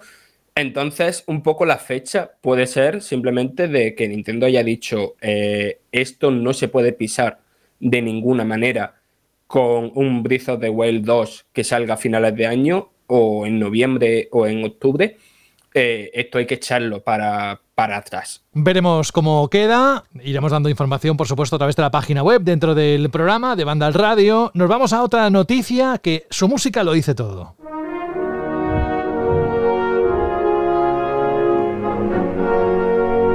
¿Seríais capaces de identificar esta versión a qué entrega pertenece de Uncharted? Esto se lo lanzo a los siguientes, ¿eh? no contestéis vosotros. Aunque es fácil, es el último. La noticia es que Sony sigue con sus planes de llevar algunos de sus juegos más aclamados a PC años después de su publicación en las consolas PlayStation para sacar como es lógico, una mayor rentabilidad a cada proyecto. La propia Sony ya se ha mostrado con anterioridad abierta a lanzar más títulos en ordenadores y ahora, en una charla con sus inversores, ha anunciado de forma oficial sus planes de publicar Uncharted 4, el desenlace del ladrón, juegazo en PC, lo que supondría el lanzamiento en ordenadores de su videojuego más importante hasta la fecha. Eso sí, Sony no ha desvelado de momento la fecha de lanzamiento o las posibles mejoras técnicas que tendría la última aventura de Nathan Drake en nuestros ordenadores. En el informe, que además podéis ver desde la propia página web oficial de Sony, hay un enlace desde la web de Vandal, también se especifica que publicar juegos en PC es más rentable para la compañía nipona con un retorno de la inversión de un 250%. Es decir, que Sony gana una buena suma de dinero lanzando sus juegos en compatibles, recuperando la inversión de desarrollo y desarrollando el port y contando con un buen pico de beneficios. ¿Qué os parece todo esto? A ver, lo primero que a mí personalmente el tema de que más gente pueda disfrutar este juegazo, eh, pues mm, no sé, me alegra, ¿no? O sea, todo el tema de, ufa, que mi exclusivo me lo van a quitar de mi consola, ya no va a ser exclusivo, ¿y qué? El juego va a seguir estando ahí, no solo eso, va a haber más fans todavía del juego, con lo que va a poder discutir de, lo importante, ¿no? De lo bueno que es el juego, de los temas que trata, y quiero decir que, que para mí que, que, que, saquen todos los que puedan, que evidentemente no lo pueden sacar todo, porque si no las ventas de la consola se resentiría, creo yo, pero que saquen todos los juegos que, que quieran y puedan en todas las plataformas posibles. Está claro que, cada vez se ve más claro que para rentabilizar eh, ciertas IP de ciertas compañías van necesitando cada vez el soporte y la ayuda de otras plataformas. Es decir, yo no lo veo eh, ninguna locura. Eh, es un juego que ya se, se, ha amortizado y se ha reamortizado en PlayStation 4 y, ¿por qué no?, el lanzarlo en una plataforma que aunque parezca que compite directamente con las consolas, creo que va a un público muy, muy diferente.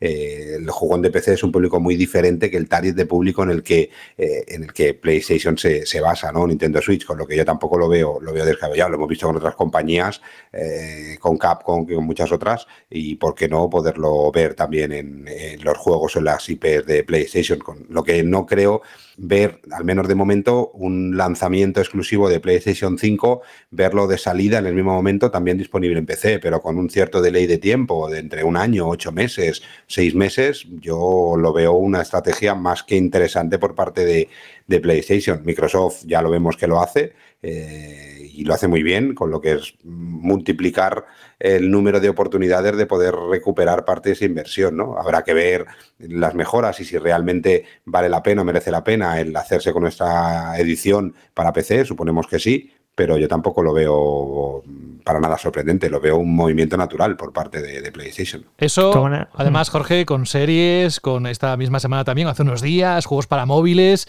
¿qué está haciendo Jim Ryan? Dios mío, con PlayStation, se dirán muchos. Sí, sí, un montón de información y de revolución y de ha dicho que este año van a llegar sagas de PlayStation a móviles y preparando películas y series, están preparando, han dicho, hasta 10 proyectos de películas y series. Sí, sí, está una, una Sony haciendo un montón de cosas.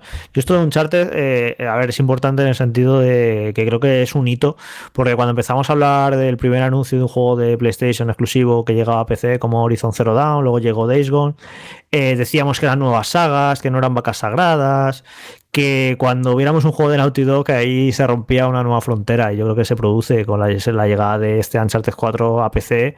Es como si Nintendo sacara Super Mario o Zelda en PC. Creo que lo que pasa es que nos hemos ido acostumbrando, ya lo vemos como normal, pero creo que es importante, por mucho que sea un juego que salió hace 4 o 5 años y que esté amortizado, creo que deja claro que, que cualquier juego ya es posible de PlayStation que llegue a PC.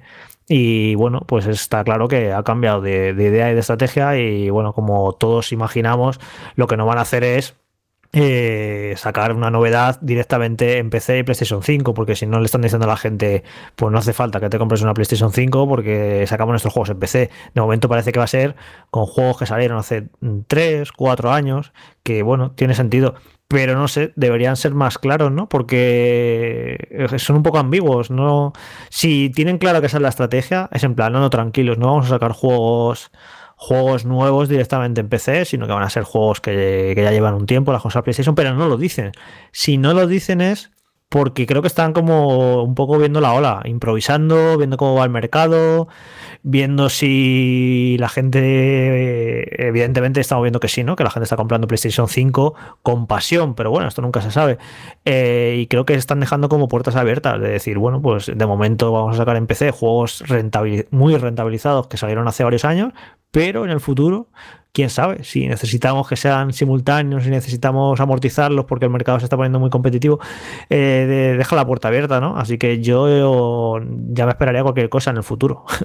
Ahora de momento están haciendo esto, pero ¿cómo podemos saber qué van a estar haciendo eh, dentro de dos años? No tenemos ni idea, pero sí, vamos, me parece como una especie de hito que llega a Uncharted a PC, que me va, a parecer hasta raro en Steam meterte y ver ahí Uncharted. Es, no sé, es curioso. Es que para mí es como, ya te digo, como si, si sacaran un Zelda, un Super Mario en PC. Un apunte. Y no, olvidemos, perdona, Fran, que no olvidemos, Jorge, también que Sony a día de hoy eh, lo que quiere también es llevar sus licencias, es decir, llevar sus sagas a públicos que a lo mejor no tienen una consola PlayStation y que a raíz de este lanzamiento, de este gran blockbuster como en el caso de Uncharted, puedan acabar comprándose una consola PlayStation 5 para poder disfrutar de la quinta, sexta o séptima entrega cuando salga de, lanzamiento. Y, la, película, que se estrena al principio, claro, claro, claro. Claro, porque si, eh, si nos ponemos así, mm, Sony ya no solo piensa en este es mi gran blockbuster para la consola, sino esta es mi gran licencia que tengo que explotar en las máximas plataformas posibles y en la que tengo que congregar la mayor cantidad de público. Eh, lo vamos a ver también, y me mojo, con The Last of Us. Creo que antes de que salga la, em, la serie de, HBO, tendremos o ese popular, rumoreado y no pedido remake del primero llegando a PC seis meses, ocho meses, nueve meses después, o incluso la remasterización que sacaron para PS4 llegando mm, semanas antes del lanzamiento de la, de la serie en la plataforma de streaming, o cosas así. Creo que el futuro, y esto lo hemos repetido muchas veces, es congregar al mayor número de jugadores en cualquier tipo de plataforma, que como comentaba Fran, puedan disfrutar de los mejores títulos en cualquier consola o en, cualquier plataforma que le guste, y que Sony esto lo sabe. Así que me mojo y digo que The Last of Us va a ser el siguiente y no me extrañaría que un juego como Spider-Man, una vez que vuelva otra vez la fiebre de la nueva película o lo que sea, también acabe llegando es que creo que el futuro va por ahí. Esto lo entendió muy bien Microsoft, mm, quizás de una manera distinta a la que lo entiende Sony, porque ellos lanzan, como ha comentado también Rubén, de forma simultánea todos los juegos que tienen ellos en pero en cualquier caso, mm, el futuro ya no solo pasa por una consola y de ahí no salgo, sino por el mayor número de plataformas y por el mayor número de jugadores posible. Yo, un apunte que se me había olvidado antes, que también lo estamos viendo todos de, nuestra parte, ¿no? Desde el público español, del público occidental. Pero claro, eh, eh, esto al final eh, también es una manera de expandir sus licencias a lugares en los que el acceso a una consola de un dispositivo dedicado exclusivamente para jugar no es tan normal. En países como, como Rusia, países como China, países como India, donde si hay un amplio número de jugadores, pero sobre todo en móviles y en PC, pues con los móviles, te, lo que hemos comentado antes de eh, llevar las IP, las propiedades intelectuales de Sony a juegos para móviles y con esto a llevarlo al público de, compatibles. Eh, a mí me... Es que eso, es que ya esto normalmente se lee desde el punto de vista de eh, más gente que no tiene consola lo va a poder disfrutar en su PC, pero ya no solo eso, hay millones de jugadores que no conocen estas sagas que las van a conocer Seguimos avanzando en el bloque de noticias, nos vamos con un rumor. Ojo, llevamos desde el viernes pasado oyendo información de una supuesta nueva entrega de Final Fantasy. Primero el conocido insider Naftra dijo que Square Enix presentaría en el E3 2021 un nuevo título de la saga que sería exclusivo de PlayStation 5 y esta misma semana otro filtrador, Souls Hunt, ha desvelado que sería un tipo un juego tipo Souls que estaría siendo desarrollado por Team Ninja, creadores de Nioh. En las últimas horas han ido apareciendo en la red más detalles que vienen a reforzar los rumores y a dar una imagen más nítida de lo que podríamos esperar de este supuesto proyecto. Y antes de pasar al State of Play, con ese Horizon 2 Forbidden West, nos vamos con algo que, bueno, no es que le haga ilusión solo a él, sino a todos aquellos que estaban eh, viendo en el erizo azul y en esos 30 años de la mascota de, de Sega, pues un momento importante. Y cierto es que hace unas horas ha tenido lugar un evento de Sega, el Sonic Central, donde se ha dedicado precisamente a informar la compañía acerca del futuro de la franquicia y a sus próximos proyectos relacionados con el cumpleaños del personaje. Esto que suena de fondo es precisamente uno de los anuncios, porque dentro de ese evento Sega acaba de confirmar Sonic Colors Ultimate, una actualización de su plataformas de 2010 que llegará el 7 de septiembre con un precio de venta recomendado de unos 40 euros en PlayStation 4, One y en Nintendo Switch, con un lanzamiento digital en PC a través de Epic Games Store. Durante un tiempo limitado, los fans de Sonic pueden reservar la edición física de Sonic Colors Ultimate y acceder a un llavero exclusivo de Sonic Bebé. Hay un montón de cosas que si las queréis consultar en Vandal, en la web, lo tenéis todo.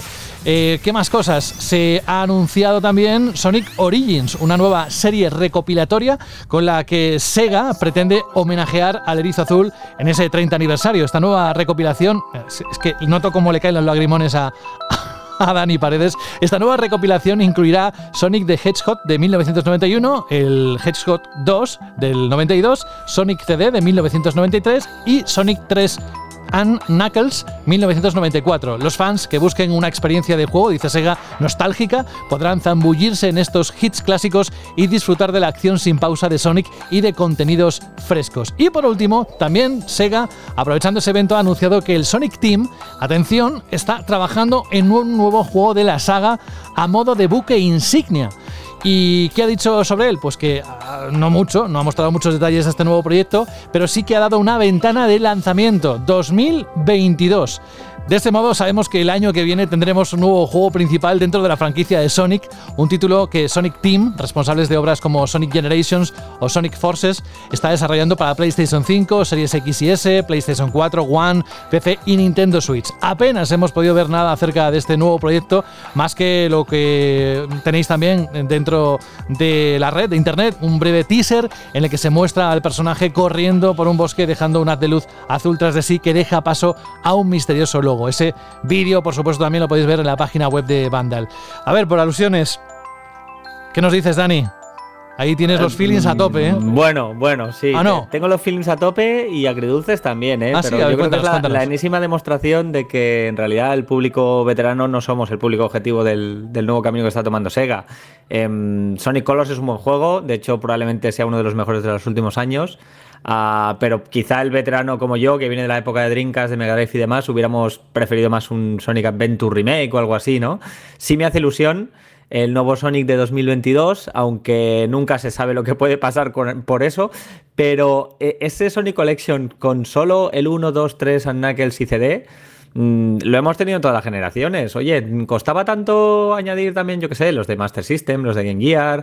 Un claro, poquito más de ha, sacado, ha sacado 800.000 recopilatorios de juegos de Sonic. Y ahora nos quedamos con los cuatro primeros. Haz, uno en plan el definitivo y metes ahí todos los juegos de Master System, de Game Gear, rarezas, Sonic Fighters, el Sonic R y que sean y eso sacan eso en plan la colección definitiva de todos los juegos de Sonic y te digo yo que vende genial, pero ojo macho, el enésimo recopilatorio con los cuatro juegos de siempre. Totalmente de acuerdo, Jorge, totalmente de acuerdo. Oportunidad desaprovechada por enésima vez, porque cada vez que sacan un recopilatorio pienso, va, ya los tenemos todos y mm, no sé por qué, pero nunca ocurre. Creo que solo Steam los tiene todos. Y ahora sí, vamos con el plato fuerte o uno de los platos fuertes, porque ya es muy difícil distinguir en todo el contenido de hoy que se podría poner en primer lugar, en segundo o en tercero, ¿no? Da igual. Lo importante es que tengáis la información. Hace escasos minutos ha acabado uno de los State of Play más esperados con un gameplay del Horizon 2 Forbidden West. Es lo que estáis escuchando de fondo. Y aquí, desde luego, la consola o el juego en sí mismo, el juego de guerrilla, Jorge, ha demostrado músculo, ¿eh? porque lo que se ha visto, sobre todo en la versión 4K, es, es una maravilla. Sí, ¿no? Es lo que te esperabas ya después de la maravilla que hicieron con el primer Horizon en PS4, pues te imagínate en Play 5, ¿no? Esperábamos que fuera un portento, ya se ha sido, va a ser un juego visualmente espectacular y luego, bueno, eh, es un, ha sido un gameplay muy interesante porque eh, ha empezado el State of Play en plan un gameplay sin muchos rodeos y ha sido un poco para mostrar las diferentes novedades y mecánicas que va a tener esta secuela. Eh, por ejemplo, la importancia del agua, ¿no? Vemos cómo bucea, cómo se van a poder explorar fondos marinos y eso va a ser bastante importante. El gancho este para los desplazamientos por el aire, que me recuerda mucho al gancho, por cierto, que han metido en Monster Hunter Rise en esta última entrega que, es, que por cierto Horizon siempre es una saga que ha tenido ciertos parecidos con Monster Hunter, porque al fin y al cabo tienes que luchar contra grandes criaturas, ¿no? Como contra dinosaurios. Y es curioso, ¿no? Que tenga este gancho igual que el último Monster Hunter. Y al igual que hemos visto en el vídeo, que cuando te tiras por el aire tienes una parabela para planear, que es igual que la de Breath of the Wild, ¿no? O sea que curiosas inspiraciones. Y luego, bueno, pues parece que el combate cuerpo a cuerpo es más completo. Hemos visto nuevos tipos de enemigos, unos velociraptores. Que no sé, José, si te, ¿no te has recordado un poco a la última película de Parque Jurásico, la de que amaestran a los velociraptors. Sí, sí, sí. sí, Parecía un poco eso. Y luego el mamut, que el mamut es absolutamente espectacular. Y que mola, ¿no? Que no solo van a ser dinosaurios, sino que todo tipo de criaturas, por cierto, algunas criaturas acuáticas, eh, criaturas, no sé, parece que va a tener una variedad de enemigos. Mecánicos. Cocodrilos, sí, sí. A mí en los velociraptores esos me, fijé en el detalle de que tienen como, como unas sierras eléctricas formando la boca. O sea, tiene un detalle a nivel de, de, concepto estético. A mí me ha gustado mucho y me recuerda mucho lo que es la ambientación. Ojo, eh, las diferencias, te lo dije antes, a Uncharted. Eh, quizás por, las playas, por, eh, la vegetación, etcétera, pero es que huele a, juego exclusivo de Sony por todos lados, ¿eh? Y luego la ambientación, a mí la costa oeste de Estados Unidos, pues me mola mucho como ambientación. Están como los alrededores de San Francisco y es como muy exuberante, selvático, mucha luz, las, como selvas. No sé, me parece preciosa la, ambientación. No sé cómo de variada será, porque el primero al final, tonto, era bastante variado en cuanto a paisajes y este, pues pinta que seguramente sea también así, muy, muy parecido. Lo que pasa es que, claro, ya con los gráficos estos de Play 5, pues los escenarios de estos de, que tienen, te quedas con la boca abierta mirando, ¿no? Embobado. Y hoy en general, pues todo lo que han mostrado es que tiene una pintaza, porque luego todas las posibilidades que va a tener el combate eh, con las criaturas, los puntos débiles, a maestrarlos, el arco, la movilidad mejorada. No sé, pinta por todas partes, pinta muy muy bien este juego y a todos los que les gustó el primero, que fue a muchísima gente, yo prácticamente no conozco a nadie, a quien no le haya gustado, luego puede haber matices. Yo admito que no me entusiasma tanto como a la mayoría, aunque me gustó, pero no me gustó tanto, tanto, tanto como a otros. Pero en general es eso, no conozco a nadie que no le gustara primero y evidentemente pues esta secuela pues eh, hay muchísima, muchísima gente que después de ver este gameplay ya le tendría ganas en cuanto al concepto y ahora que lo ha visto pues tendrá unas ganas enormes. Lo sorprendente de todo esto ha sido que no han dado fecha de lanzamiento. Yo creo que muchos esperábamos la fecha porque se supone que va a salir este año y claro, estamos ya en casi en junio y es muy raro, ¿no? Que casi en junio no sepan todavía cuándo van a lanzarlo. Guerrilla Games ha dicho en Twitter que todavía no, pu- no pueden dar una fecha exacta y que dirán algo pronto. Es posible que a lo mejor la duda sea eh, octubre, noviembre y diciembre y simplemente hasta que no estén completamente seguros no quieren dar el día. Pero por otro lado, eso, es una- eso puede ser una teoría y la otra es que no sepan si, si van a llegar a tiempo para estas navidades y para este año y o sale en noviembre, diciembre o no llegan y se retrasa a principios del año que viene, a febrero, marzo. Así que veremos en qué queda la cosa. Mi esto de que apuesta- no hayan dicho la fecha. Mi apuesta, tal y como lo vemos, va a ser febrero o marzo del próximo año. Ya verás. Guárdate esto. Sí, yo hace mucho programa ya lo dije que me olía raro que a estas alturas no se hubieran pronunciado y demás, aunque bueno, ya hemos mostrado el juego, pero sí, yo todavía no las tengo todas conmigo de que vaya a salir este año. Y bueno, evidentemente Sony estaría encantada, ¿no? De que este fuera su título bandera para estas navidades, pero si no lo tienen, tampoco creo que Sony esté muy preocupada, porque teniendo en cuenta que no lo del stock de la consola no se va a solucionar en las próximas semanas ni en los próximos meses han dicho que a lo mejor hasta el año que viene no hay stock suficiente es que ni necesitan sacar este juego estas navidades para que PlayStation 5 siga vendiendo todas las consolas que ponen en las tiendas. O sea, no es algo que digas, "Uf, es que si no sacamos el Horizon, madre mía, eh, no va a comprar la gente la Play 5 y Xbox va a sacar eh, Halo Infinite. Es que no, no, es que da igual. Es que aunque no saquen este Horizon, es que todas las PlayStation 5 que, que sigan llegando a las tiendas por esa escasez de stock se van a vender igual. Así que yo creo que Sony tampoco creo que vaya a presionar a Guerrilla. En plan, ¿lo tenéis que sacar sí o sí? No, bueno, pues si pueden llegar este año, pues yo creo que encantados. Pero si no llegan este año, yo creo que lo sacan en marzo del año que viene y, Sí. y va a funcionar igual Sí, la sí. cosa. Oye, eh, otra cosa a destacar, claro, es que a estas alturas hablar de este juego, de una segunda parte, no vas a esperar menos que el primero, ¿no? Pero la ambientación también sonora, lo que son los efectos de sonido, la música que, que acompaña en cada momento en las escenas que hemos visto, es, bueno, a la altura, ¿no? De, lo que es el, este título, el lanzamiento, y entiendo también, y te lo lanzo ya, de- aunque no lo sepas, pero más que nada por hablarlo, entiendo que Michelle Jenner, que es la voz de Aloy en la versión en español, esté grabando, a punto de grabar las líneas de todo este juego, que deben ser unas cuantas, ¿no? A estas alturas seguramente ya, ya la haya grabado. Pero lo que comentabas de, de este, de esta exuberancia, ¿no? De, en cuanto a gráficos, en cuanto a sonido, a todo. Esta es la marca, esta es la marca PlayStation. Esto es el gran valor de PlayStation. En los últimos programas de las últimas semanas o meses hemos comentado que si malas decisiones, que si cierra el store de no sé qué, que si cierra Japan Studio, que si ahora está sacando juegos en PC, que no entendemos lo que hacen, que le puede comer la tostada, le pueden comer la tostada con el Game Pass, que mira Nintendo cuando cuánto vende eh, a los suyos sacando juegos que no son muy espectaculares y muy caros pero que venden muchísimo cada uno tiene sus bazas y está clara que la de PlayStation es esta en concreto este espectáculo de juego este juego contundente que ves que es alucinante, que no llega casi nadie a estos, a estos niveles, que luego sabes jugablemente que también va a cumplir, porque ya jugaste al primero ya, ya comprobaste lo bien que se jugaba y sabes que esta secuela se va a jugar bien.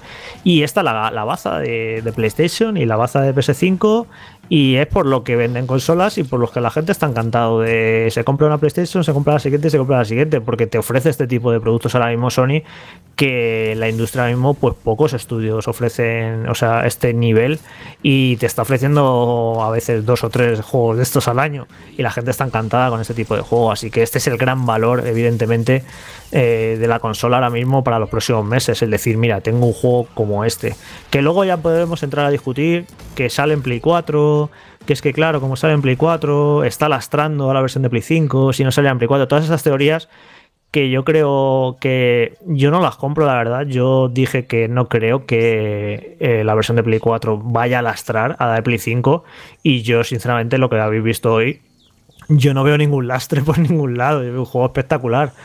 Otra cosa es que luego, bueno, pues se diga, bueno, si es que claro, como tiene que salir la otra versión, pues hay cosas que no se han podido hacer en cuanto a, yo qué sé, la estructura del mundo, los tiempos. No sé, es que no veo de qué manera la versión de Play 4 puede lastrar a esto que hemos visto hoy.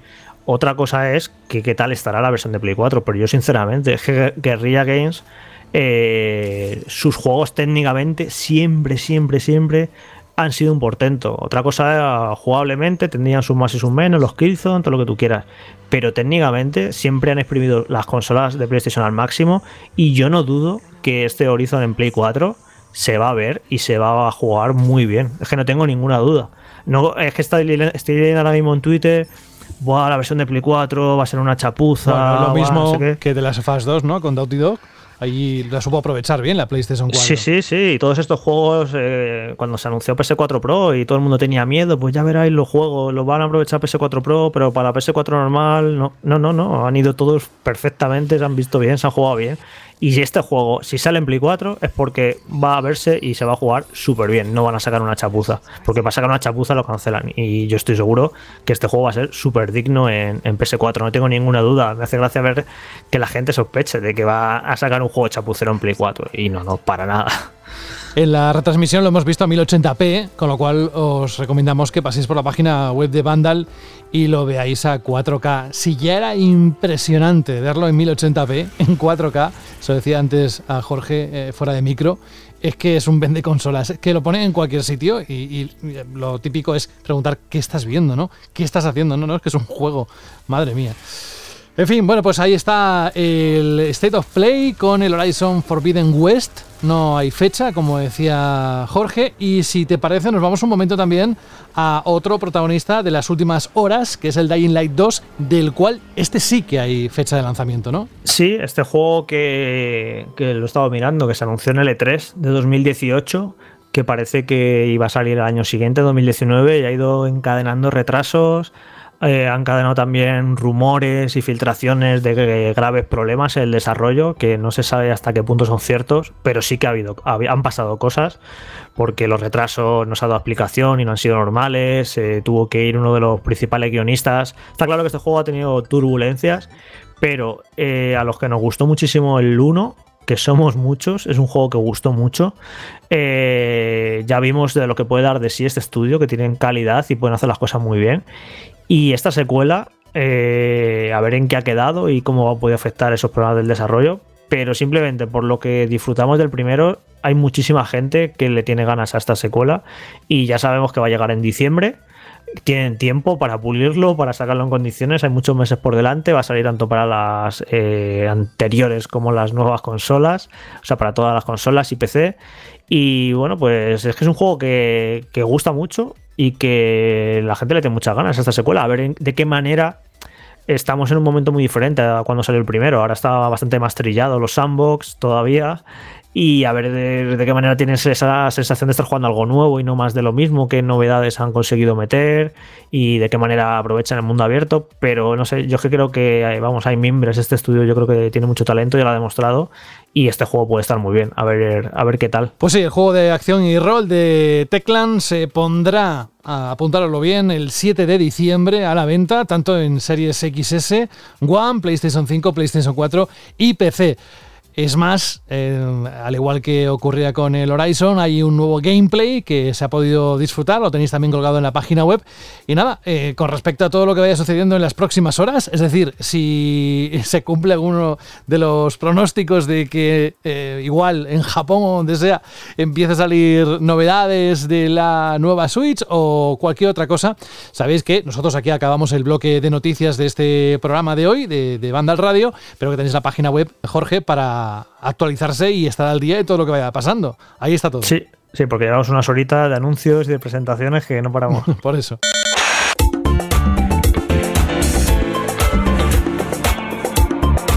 Banda al radio.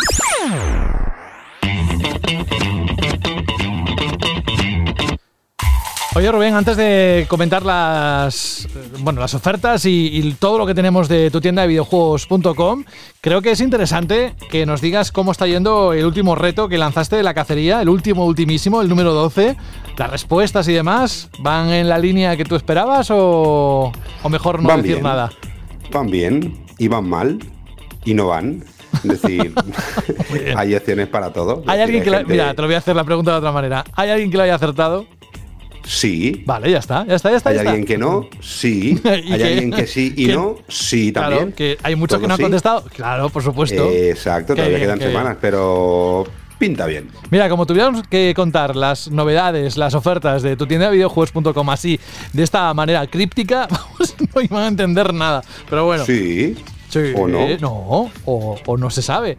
Bueno, No, las ofertas de, de videojuegos son claras y directas, así que no se puede ser crítico, sino que hay que decir lo que es y flipar con lo que están montando, que a mí me mola mucho, y me vuelve muy loco, muy loco, muy loco. hay hay que flipar también con todo lo que mueven a través de las redes sociales. eh, que si les queréis seguir, tanto en Instagram como en Twitter, la cuenta es arroba ttd videojuegos. Pero vamos con las ofertas. Sabéis eh, que esta semana hay una novedad muy destacada, que es eh, el título World End Club para Switch, por un precio de 45,99 euros. Pero, ojo, porque también sabéis que están activados los Days of Play, ¿no?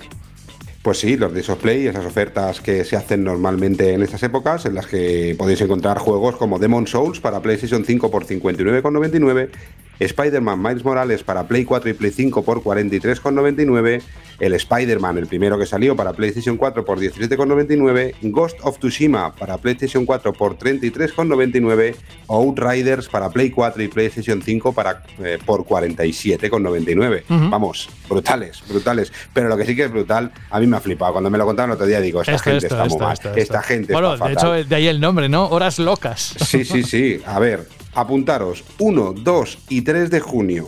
O sea, la próxima días. semana, ¿no? Espera, a ver, Exacto. vamos, es el martes, el miércoles y el jueves, si no he mirado mal. Exacto, 1, 2, 3 de junio. Tres días. Grandes descuentos. De 6 de la tarde a 9 de la mañana con unidades muy limitadas. Pero yo he visto algunas de las cosas que van a poner y es flipante. Es brutal. No son locas, son muy locas, pero muy, muy locas. Son muy, muy locas, ¿eh? Así que apuntaros este moto calendario, 1, 2 y 3 de junio, de 6 de la tarde a 9 de la mañana, un mogollón de ofertas, eso sí, con unidades muy limitadas. Así que el primero que llega, el primero que se lo lleva. O sea, 15 horas, 15 horas eh, de cada uno de esos días que van a tener la posibilidad de con- encontrar verdaderas joyas, ¿no? A un precio eh, brutal. Muy loco, muy loco, Brutal. muy loco, muy loco, muy loco, muy loco. Bueno, pues esto es lo que teníamos que contaros. Interesante esto último, lo hemos dejado para el final, las horas locas de tu tienda de videojuegos. De todas formas, insisto, o bien en las redes sociales o bien a través de su página web, una web mm, chulísima que la han cambiado hace unas semanas y la verdad es que es una, una delicia poder navegar por ella. Así que nada, eh, yo creo que con esta información te decimos adiós con la manita, si te parece, eh, o si quieres te puedes quedar a la chili pregunta que ahora te va a contar todo, te lo va a poner todo en- encima de la mesa, te lo va a contar todo muy bien. Alberto, ¿qué quieres hacer? Pues ni sí ni no. Pues, todo lo sé. contrario. Exacto. Yo así no, ¿eh? Alberto, yo así no, ¿eh? Yo, O sea, yo esta me pasión- despido, yo me No. despido, pero a veces escucho y a veces no. Pero Ya. sí, pero creo que no lo sé. Así que yo. es que me recuerda la canción adiós. de Alejandro Sanz. Soy pero no soy, o quiero ser, o es cuando no, no, se me ve, se me ve. me o una- quedé no sé qué decía este hombre. Si otra No época sé. dices, perdona, es, es tu época. Anda, que no hablas de arriba tu cebolleta, Rubén. Pero yo, cuando, cuando arribaba cebolleta no escuchaba la música. yo era como No, la pero la baladita, hasta rima. Yo era más de Josep Capdevila, que es de mi pueblo, de mi ciudad, ¿eh? de Bueno, Sergio Dalma. buen Sergio futbolista. Dalma, Oh, Sergio sí, Dalma, buen Sergio futbolista, sí, sí, sí, sí, muy, muy buen El futbolista. Capdevila, el de los cubatas en la oreja, ¿no? Eh, Capdevila el es el, de- Exactamente. el del Villarreal. Yo estoy diciendo Josep Capdevila, que es Sergio Dalma, tío, por favor. Es Eh, el nombre real de Sergio Es el Dalma, nombre real, que es de se fue la última eh. vez que tuvimos un buen puesto en Eurovisión, ¿no? Eh, No, bueno, no, tampoco fue chiquilicuatre. maravilloso. Fue, No fue- no, fue. Blas Cantó, pero bueno, no quedó mal. No sé si quedó tercero. Sí, es Sí, sí, verdad. quedó bien, quedó Pues muy sí, bien. Sí, quedó, quedó bien con sí, bailar pegados y esas cosas. Pero es que en aquella época no había Eurovisión. Pero bueno, que. que no veías tú tele- que no veías ¿Cómo? ¿Qué? ¿La televisión o ¿Cómo que no había Eurovisión? yo- Eurovisión? eu- que yo no veía Eurovisión, Ah. que yo era Ah. un pipiolo, que yo Ahora en sí la aquellas ves, épocas. entonces. Hombre, por supuesto, yo estoy con, con el. Oye, ¿tú qué piensas de los italianos? Eh, ¿Hubo doping o no hubo doping ahí? Hostia, no lo sé, tío. No sé, no lo sé. Dicen que no, pero no sé. Da igual, no opino. Prefiero no opinar, que ya hemos tenido bastante lío esta semana. No, a mí me gusta mucho lo de Islandia. Me gustó mucho. Me- me gustó. Yo creo que tienen que hacer una revisión freak. ¿eh? Que Una tenemos más posibilidades. Más, más freak todavía.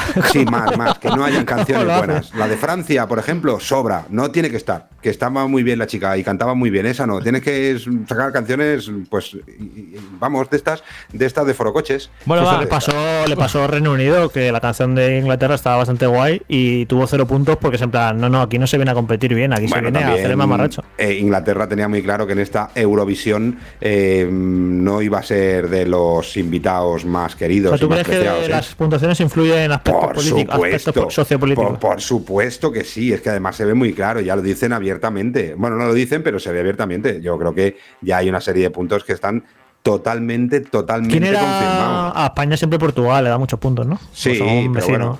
Nada, el año que queramos ganar Eurovisión, tenemos que hacer una canción muy española, ¿eh? muy española, muy de aquí. Ese verano bajamos el precio de la paella y de la sangría. Y gana- ganamos Eurovisión, seguro, vamos. Subimos la temperatura un poquito en verano, que haga 47, 48 grados y nos votan seguro el año siguiente. Bueno, que, que no nos metemos en lío, solo decir que fue Pero me despido quedó o no me el cuarto puesto, Sergio Dalma quedó cuarto puesto en Eurovisión y Pero que me voy o no me voy. No, haz lo que quieras, yo te despido. Gracias, Rubén Mercado, hasta la próxima semana. Y tú, si te luego vale, apareces en algún momento, como me haces alguna vez, pues bienvenido Pues sea. me, me voy o no. Bueno, venga, un abrazo a todos, que vaya muy bien. Hala, Hala, otro. Chao. Mira que, mira que he puesto la sintonía, Alberto, y no tiene respeto a Taylor, ¿eh? Mira que digo, Pero a ver si sí. acaban pronto, pero nada. Venga a preguntar, venga a preguntar. Pero lo peor de todo es que yo me lo estaba pasando genial, yo estaba súper feliz. Yo hubiera seguido aquí con el, con el, el bracerillo, ¿no? Hablando A, a de que sí, Alberto, a que. ¿Ves a cómo que mola, parece? a que mola, lo ves, ¿no? Bueno, me voy, ¿eh? Venga, adiós. Adiós, simpático. Bueno, venga, vamos con la última parte del programa. Nos quedan nada, minutos de este larguísimo programa, pero que muy intenso y con información de lujo. Eh, vamos con la pregunta que hiciste, lanzaste la semana pasada. Además, eh, hay algún oyente que ha dicho que le ha encantado especialmente ¿no? La pregunta. Así que ilumínanos. Alberto. Pues la semana pasada planteábamos una situación un poco apocalíptica. Imaginábamos que se acercaba pues un meteorito, o había un ataque nuclear, o una legión de zombies se ponía a comer cerebros por las calles, y os obligábamos a buscar refugio y tener que hacer las maletas con una sola condición. Únicamente podíais llevar una consola y un juego. Y así que, bueno, esto ha dado pie a un montón de respuestas, a otros tantos audios que también son muy interesantes. Y si te parece, José, voy a comenzar por iBox con el comentario de Mike CD que dice: Hola, yo en un mundo post-apocalíptico me llevaría el Street Fighter 2 en versión arcade. Es mi juego favorito y aunque no me dé para horas infinitas, siempre vuelvo.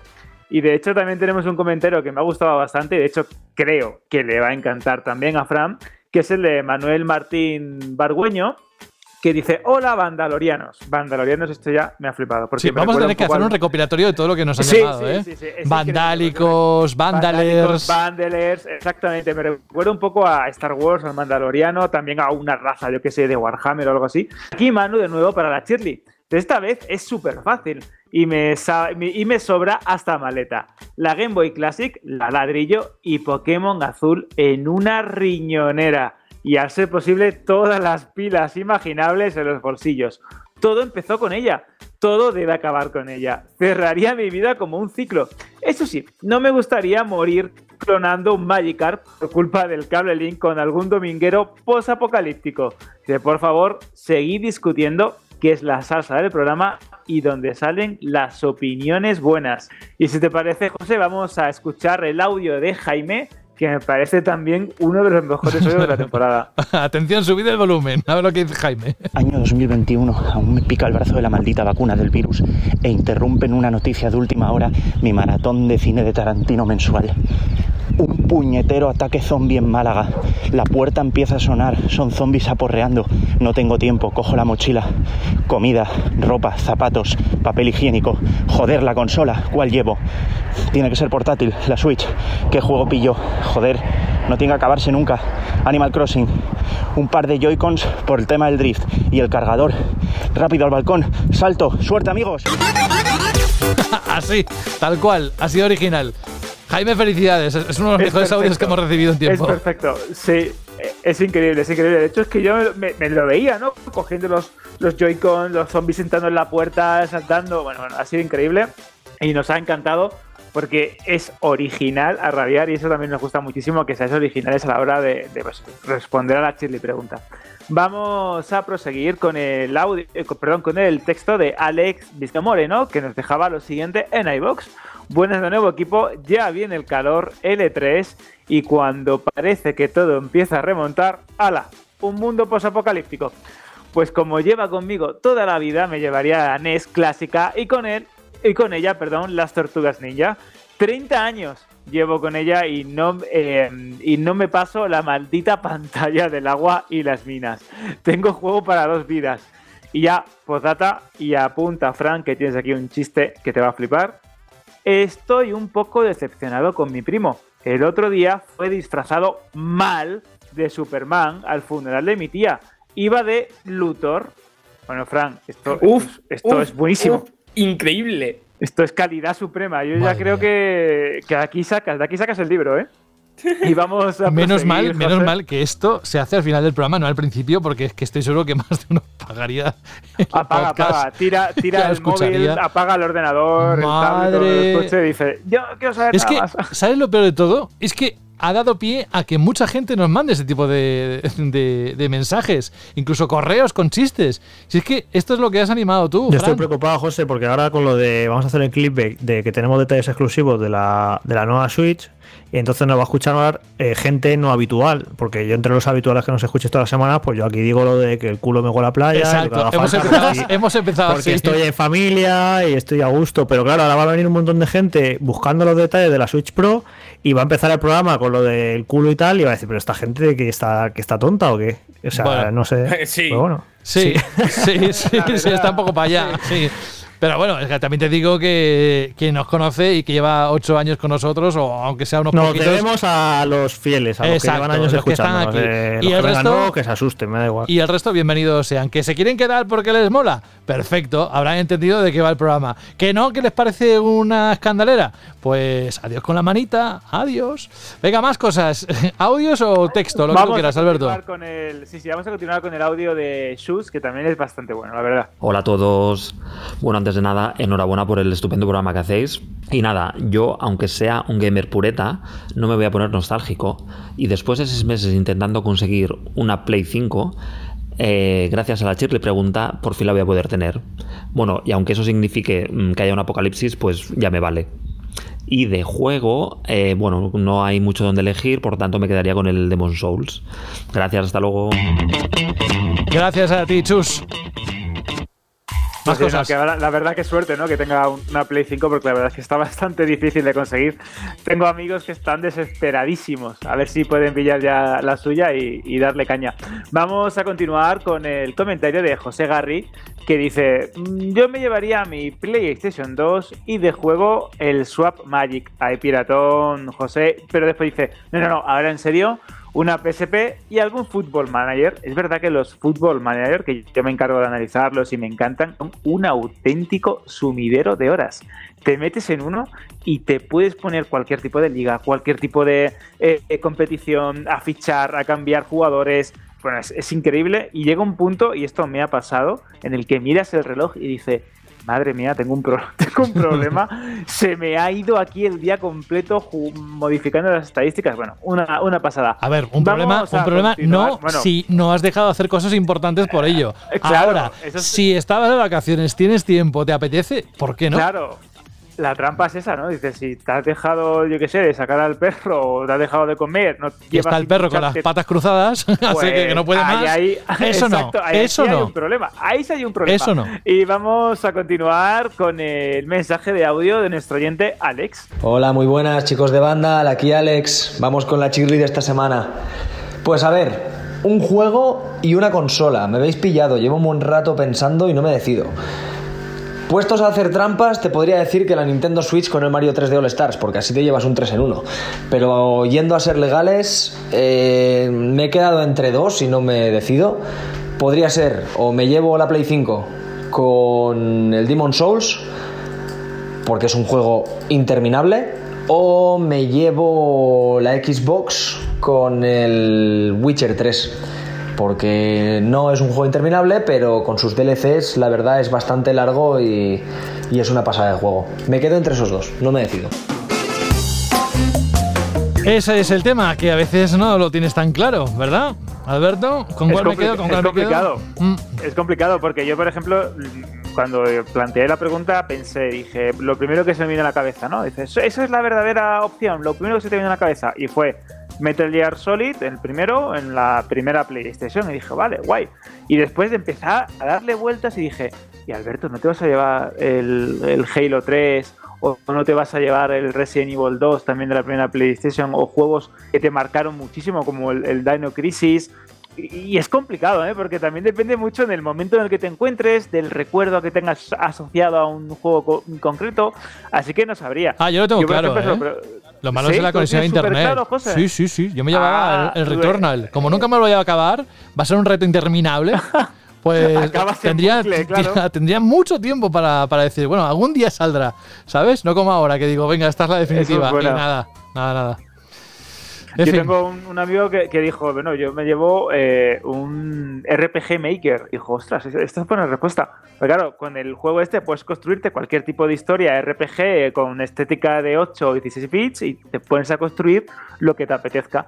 Y un amigo más listo todavía me dijo, yo no me llevo ningún juego, yo me llevo un manual de dragones y mazmorras y engancho a todos los del búnker a jugar. Digo, madre mía, madre mía, cómo sois. Vamos a proseguir con el comentario también en iVox de Ariadne Cruz que dice, para la chiflo pregunta. Bueno, ya es que cambian ya Sí, sí, sí, sí. modifican una Chiflo. Y, y hay algunos más por ahí que lo ha cambiado completamente. Chiflo. Sí. sí, sí, sí, es impresionante. Me llevaría la Switch y haciendo trampas por su reducido tamaño, me llevaría el Skyrim, el Breath of the Wild y un FIFA, da igual cual, pues son todos iguales. Nuevamente un saludo y un abrazo, equipo. Es verdad, lo de la Switch. Es que, es que bueno, y imagínate ahora con la Switch Pro, ¿no? Porque vas a tener incluso más potencia en la pantalla OLED. Bueno, bueno, bueno. Ojalá el apocalipsis este nos pille dentro de unos meses. Y vamos a continuar con el audio de George. Hola, buenas amigos vandalianos. Aquí George de Murcia. o el amigo, el amigo manco, como dice, como dice José de la Fuente. A partir de ahora voy a ser el manco, ¿vale? Pues a ver, ¿qué juego me llevaría en caso de un apocalipsis? Depende, depende del tipo de apocalipsis que sea. Si nos deja internet, sin duda me llevaría a un refugio la Xbox original con, con, con Halo ¿vale? Y bueno, ¿por qué? Porque básicamente tiene un multiplayer muy, muy entretenido, muy chulo. Para mí el del, de todos los Halo es el que más me divierte. Y luego, pues, que tienes el multiplayer. Que no hay internet.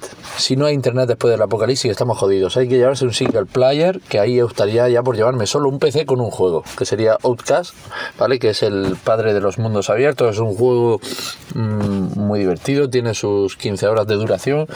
Es un juego que marca un antes y un, y un después en la industria. Así que nada. Bueno, esa es mi respuesta. Un abrazo a todos. Otro abrazo, George. Había un oyente que supongo que nos sigue escuchando, llamado el Manco.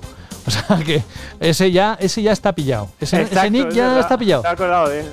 Si tienes que buscarte el, el manco barra baja No. 88 o lo que sea. ¿no? El otro manco. O el manco de El Murcia, por ejemplo.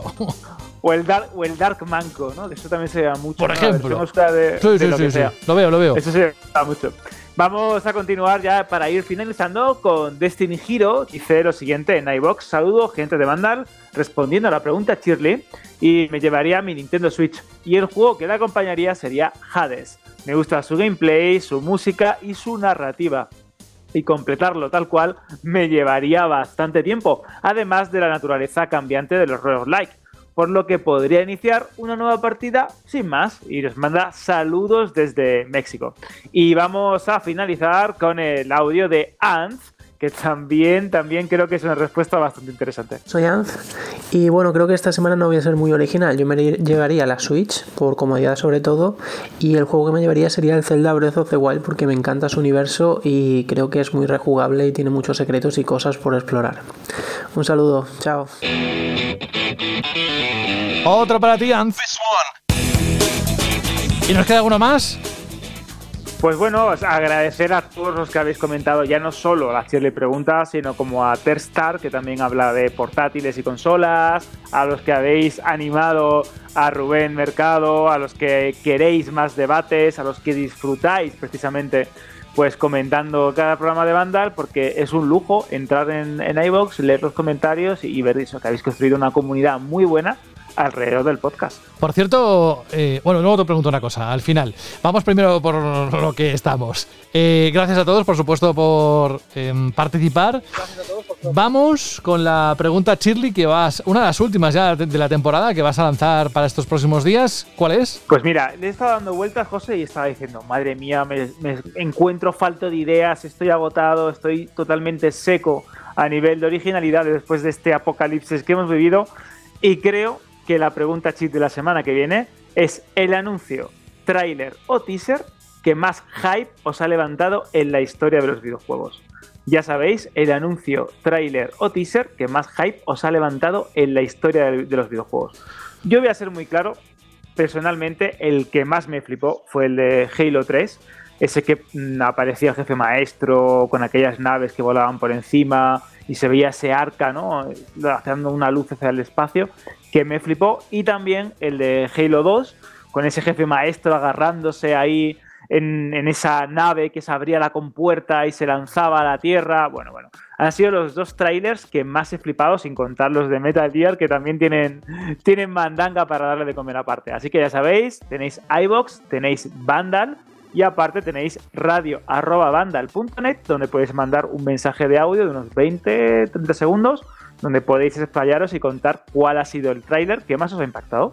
Pues una buena manera de pasar estos próximos días, o bien solventando el reto número 12, si es que estáis con la cacería 4.0, o bien con esta Chirly pregunta, Chirly pregunta, no Chelder pregunta, por muy reunión de Friends que haya, que, se ha publicado hoy mismo ¿no? en HBO, y que supongo que tú no te vas a perder nada, eh, porque eres fan ¿no? de, de Friends, Alberto. Pues sí, la verdad es que ha sido una de las series para mí más importantes de la historia de televisión y aparte de las que más me han influido porque era la sitcom con la que yo empecé a disfrutar la televisión, con la que me abría el género. Es que creo que a una generación de espectadores pues crecidos o nacidos en los 80 y criados ¿no? y, madurados en los 90 nos ha marcado mucho.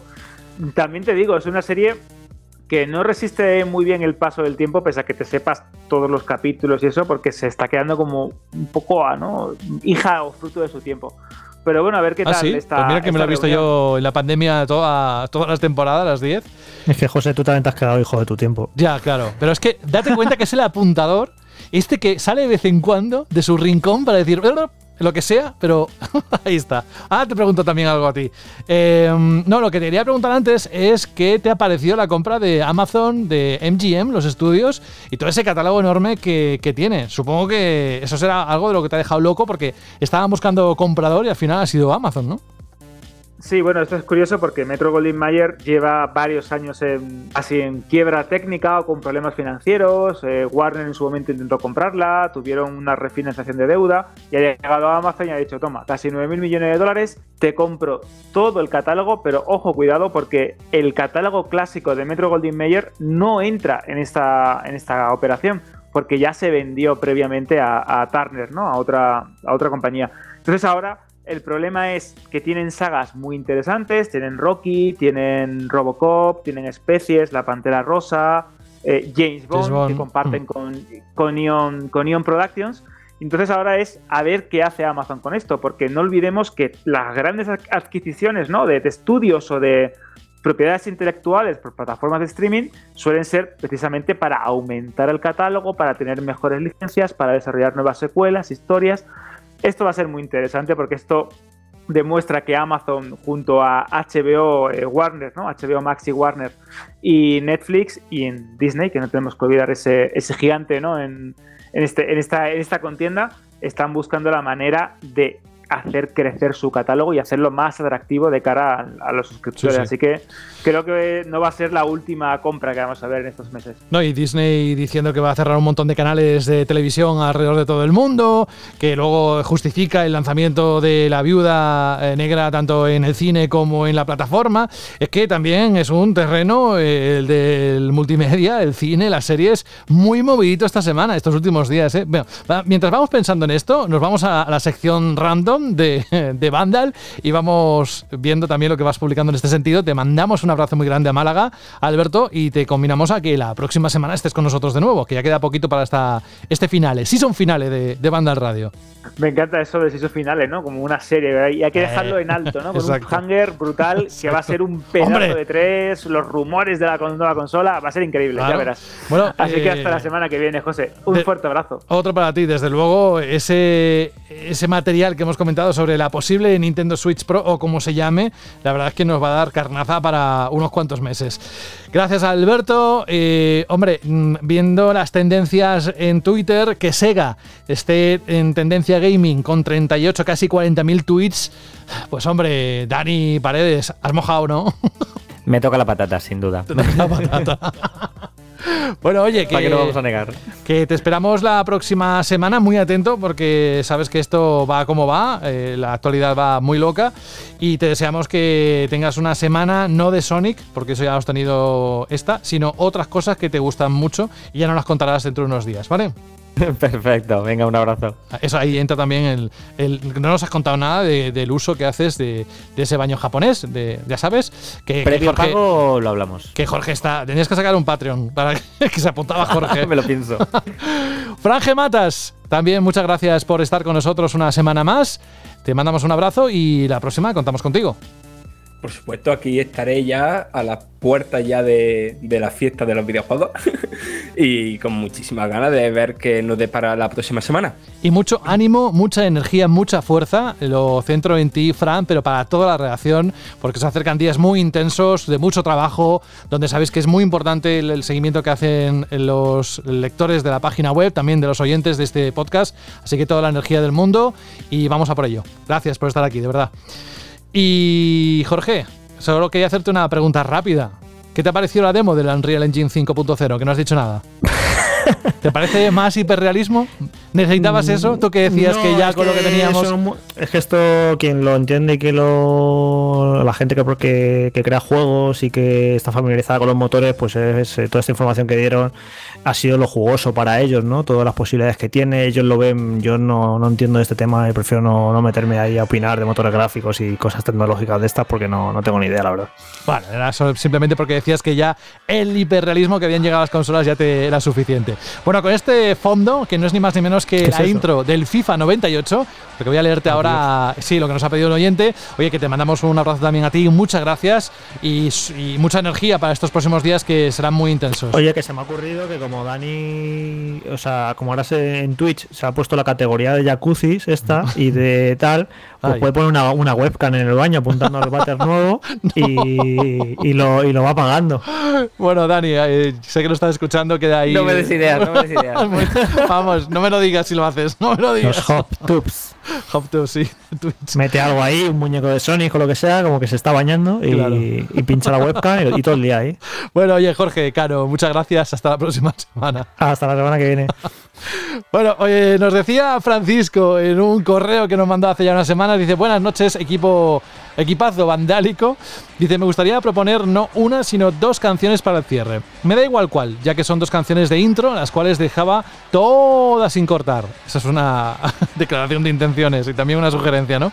Dice, las dos son cremita auditiva y me traen grandes recuerdos como las escapadas de mi casa para ir a jugar a casa de un amigo al Gran Turismo 2. Siempre le pedía que lo reiniciara para poder escuchar esa música junto a esas imágenes de los coches que me parecían reales. Y la otra es, como no, redoble de tambor, dice FIFA 98, espectáculo puro de intro, esos poligonazos moviéndose a trompicones. Ese fue el primer juego de PC que me regalaron con 11 añitos que tenía. Gracias por todo, equipo, y seguir así, postdata. Me parece raro que nadie las haya pedido. Pues bueno, eh, evidentemente está sonando el FIFA 98, pero nos vamos con el Gran Turismo 2, la intro, que es la música que apareció en la versión arcade del Gran Turismo 2, no así como la edición japonesa. El tema es de, de Cardigans, un grupo muy famoso con My Favorite Game. Y precisamente para no pisarlo y dejarlo todo completo, muchísimas gracias por estar escuchándonos una semana más. Un abrazo, un saludo de José de la Fuente, quien nos habla. Y dentro de unos días volvemos con más información. Sabéis que estos programas son cremita, utilizando lo mismo que ha dicho Francisco en el correo, cremita para todos los que nos gustan los videojuegos. Adiós.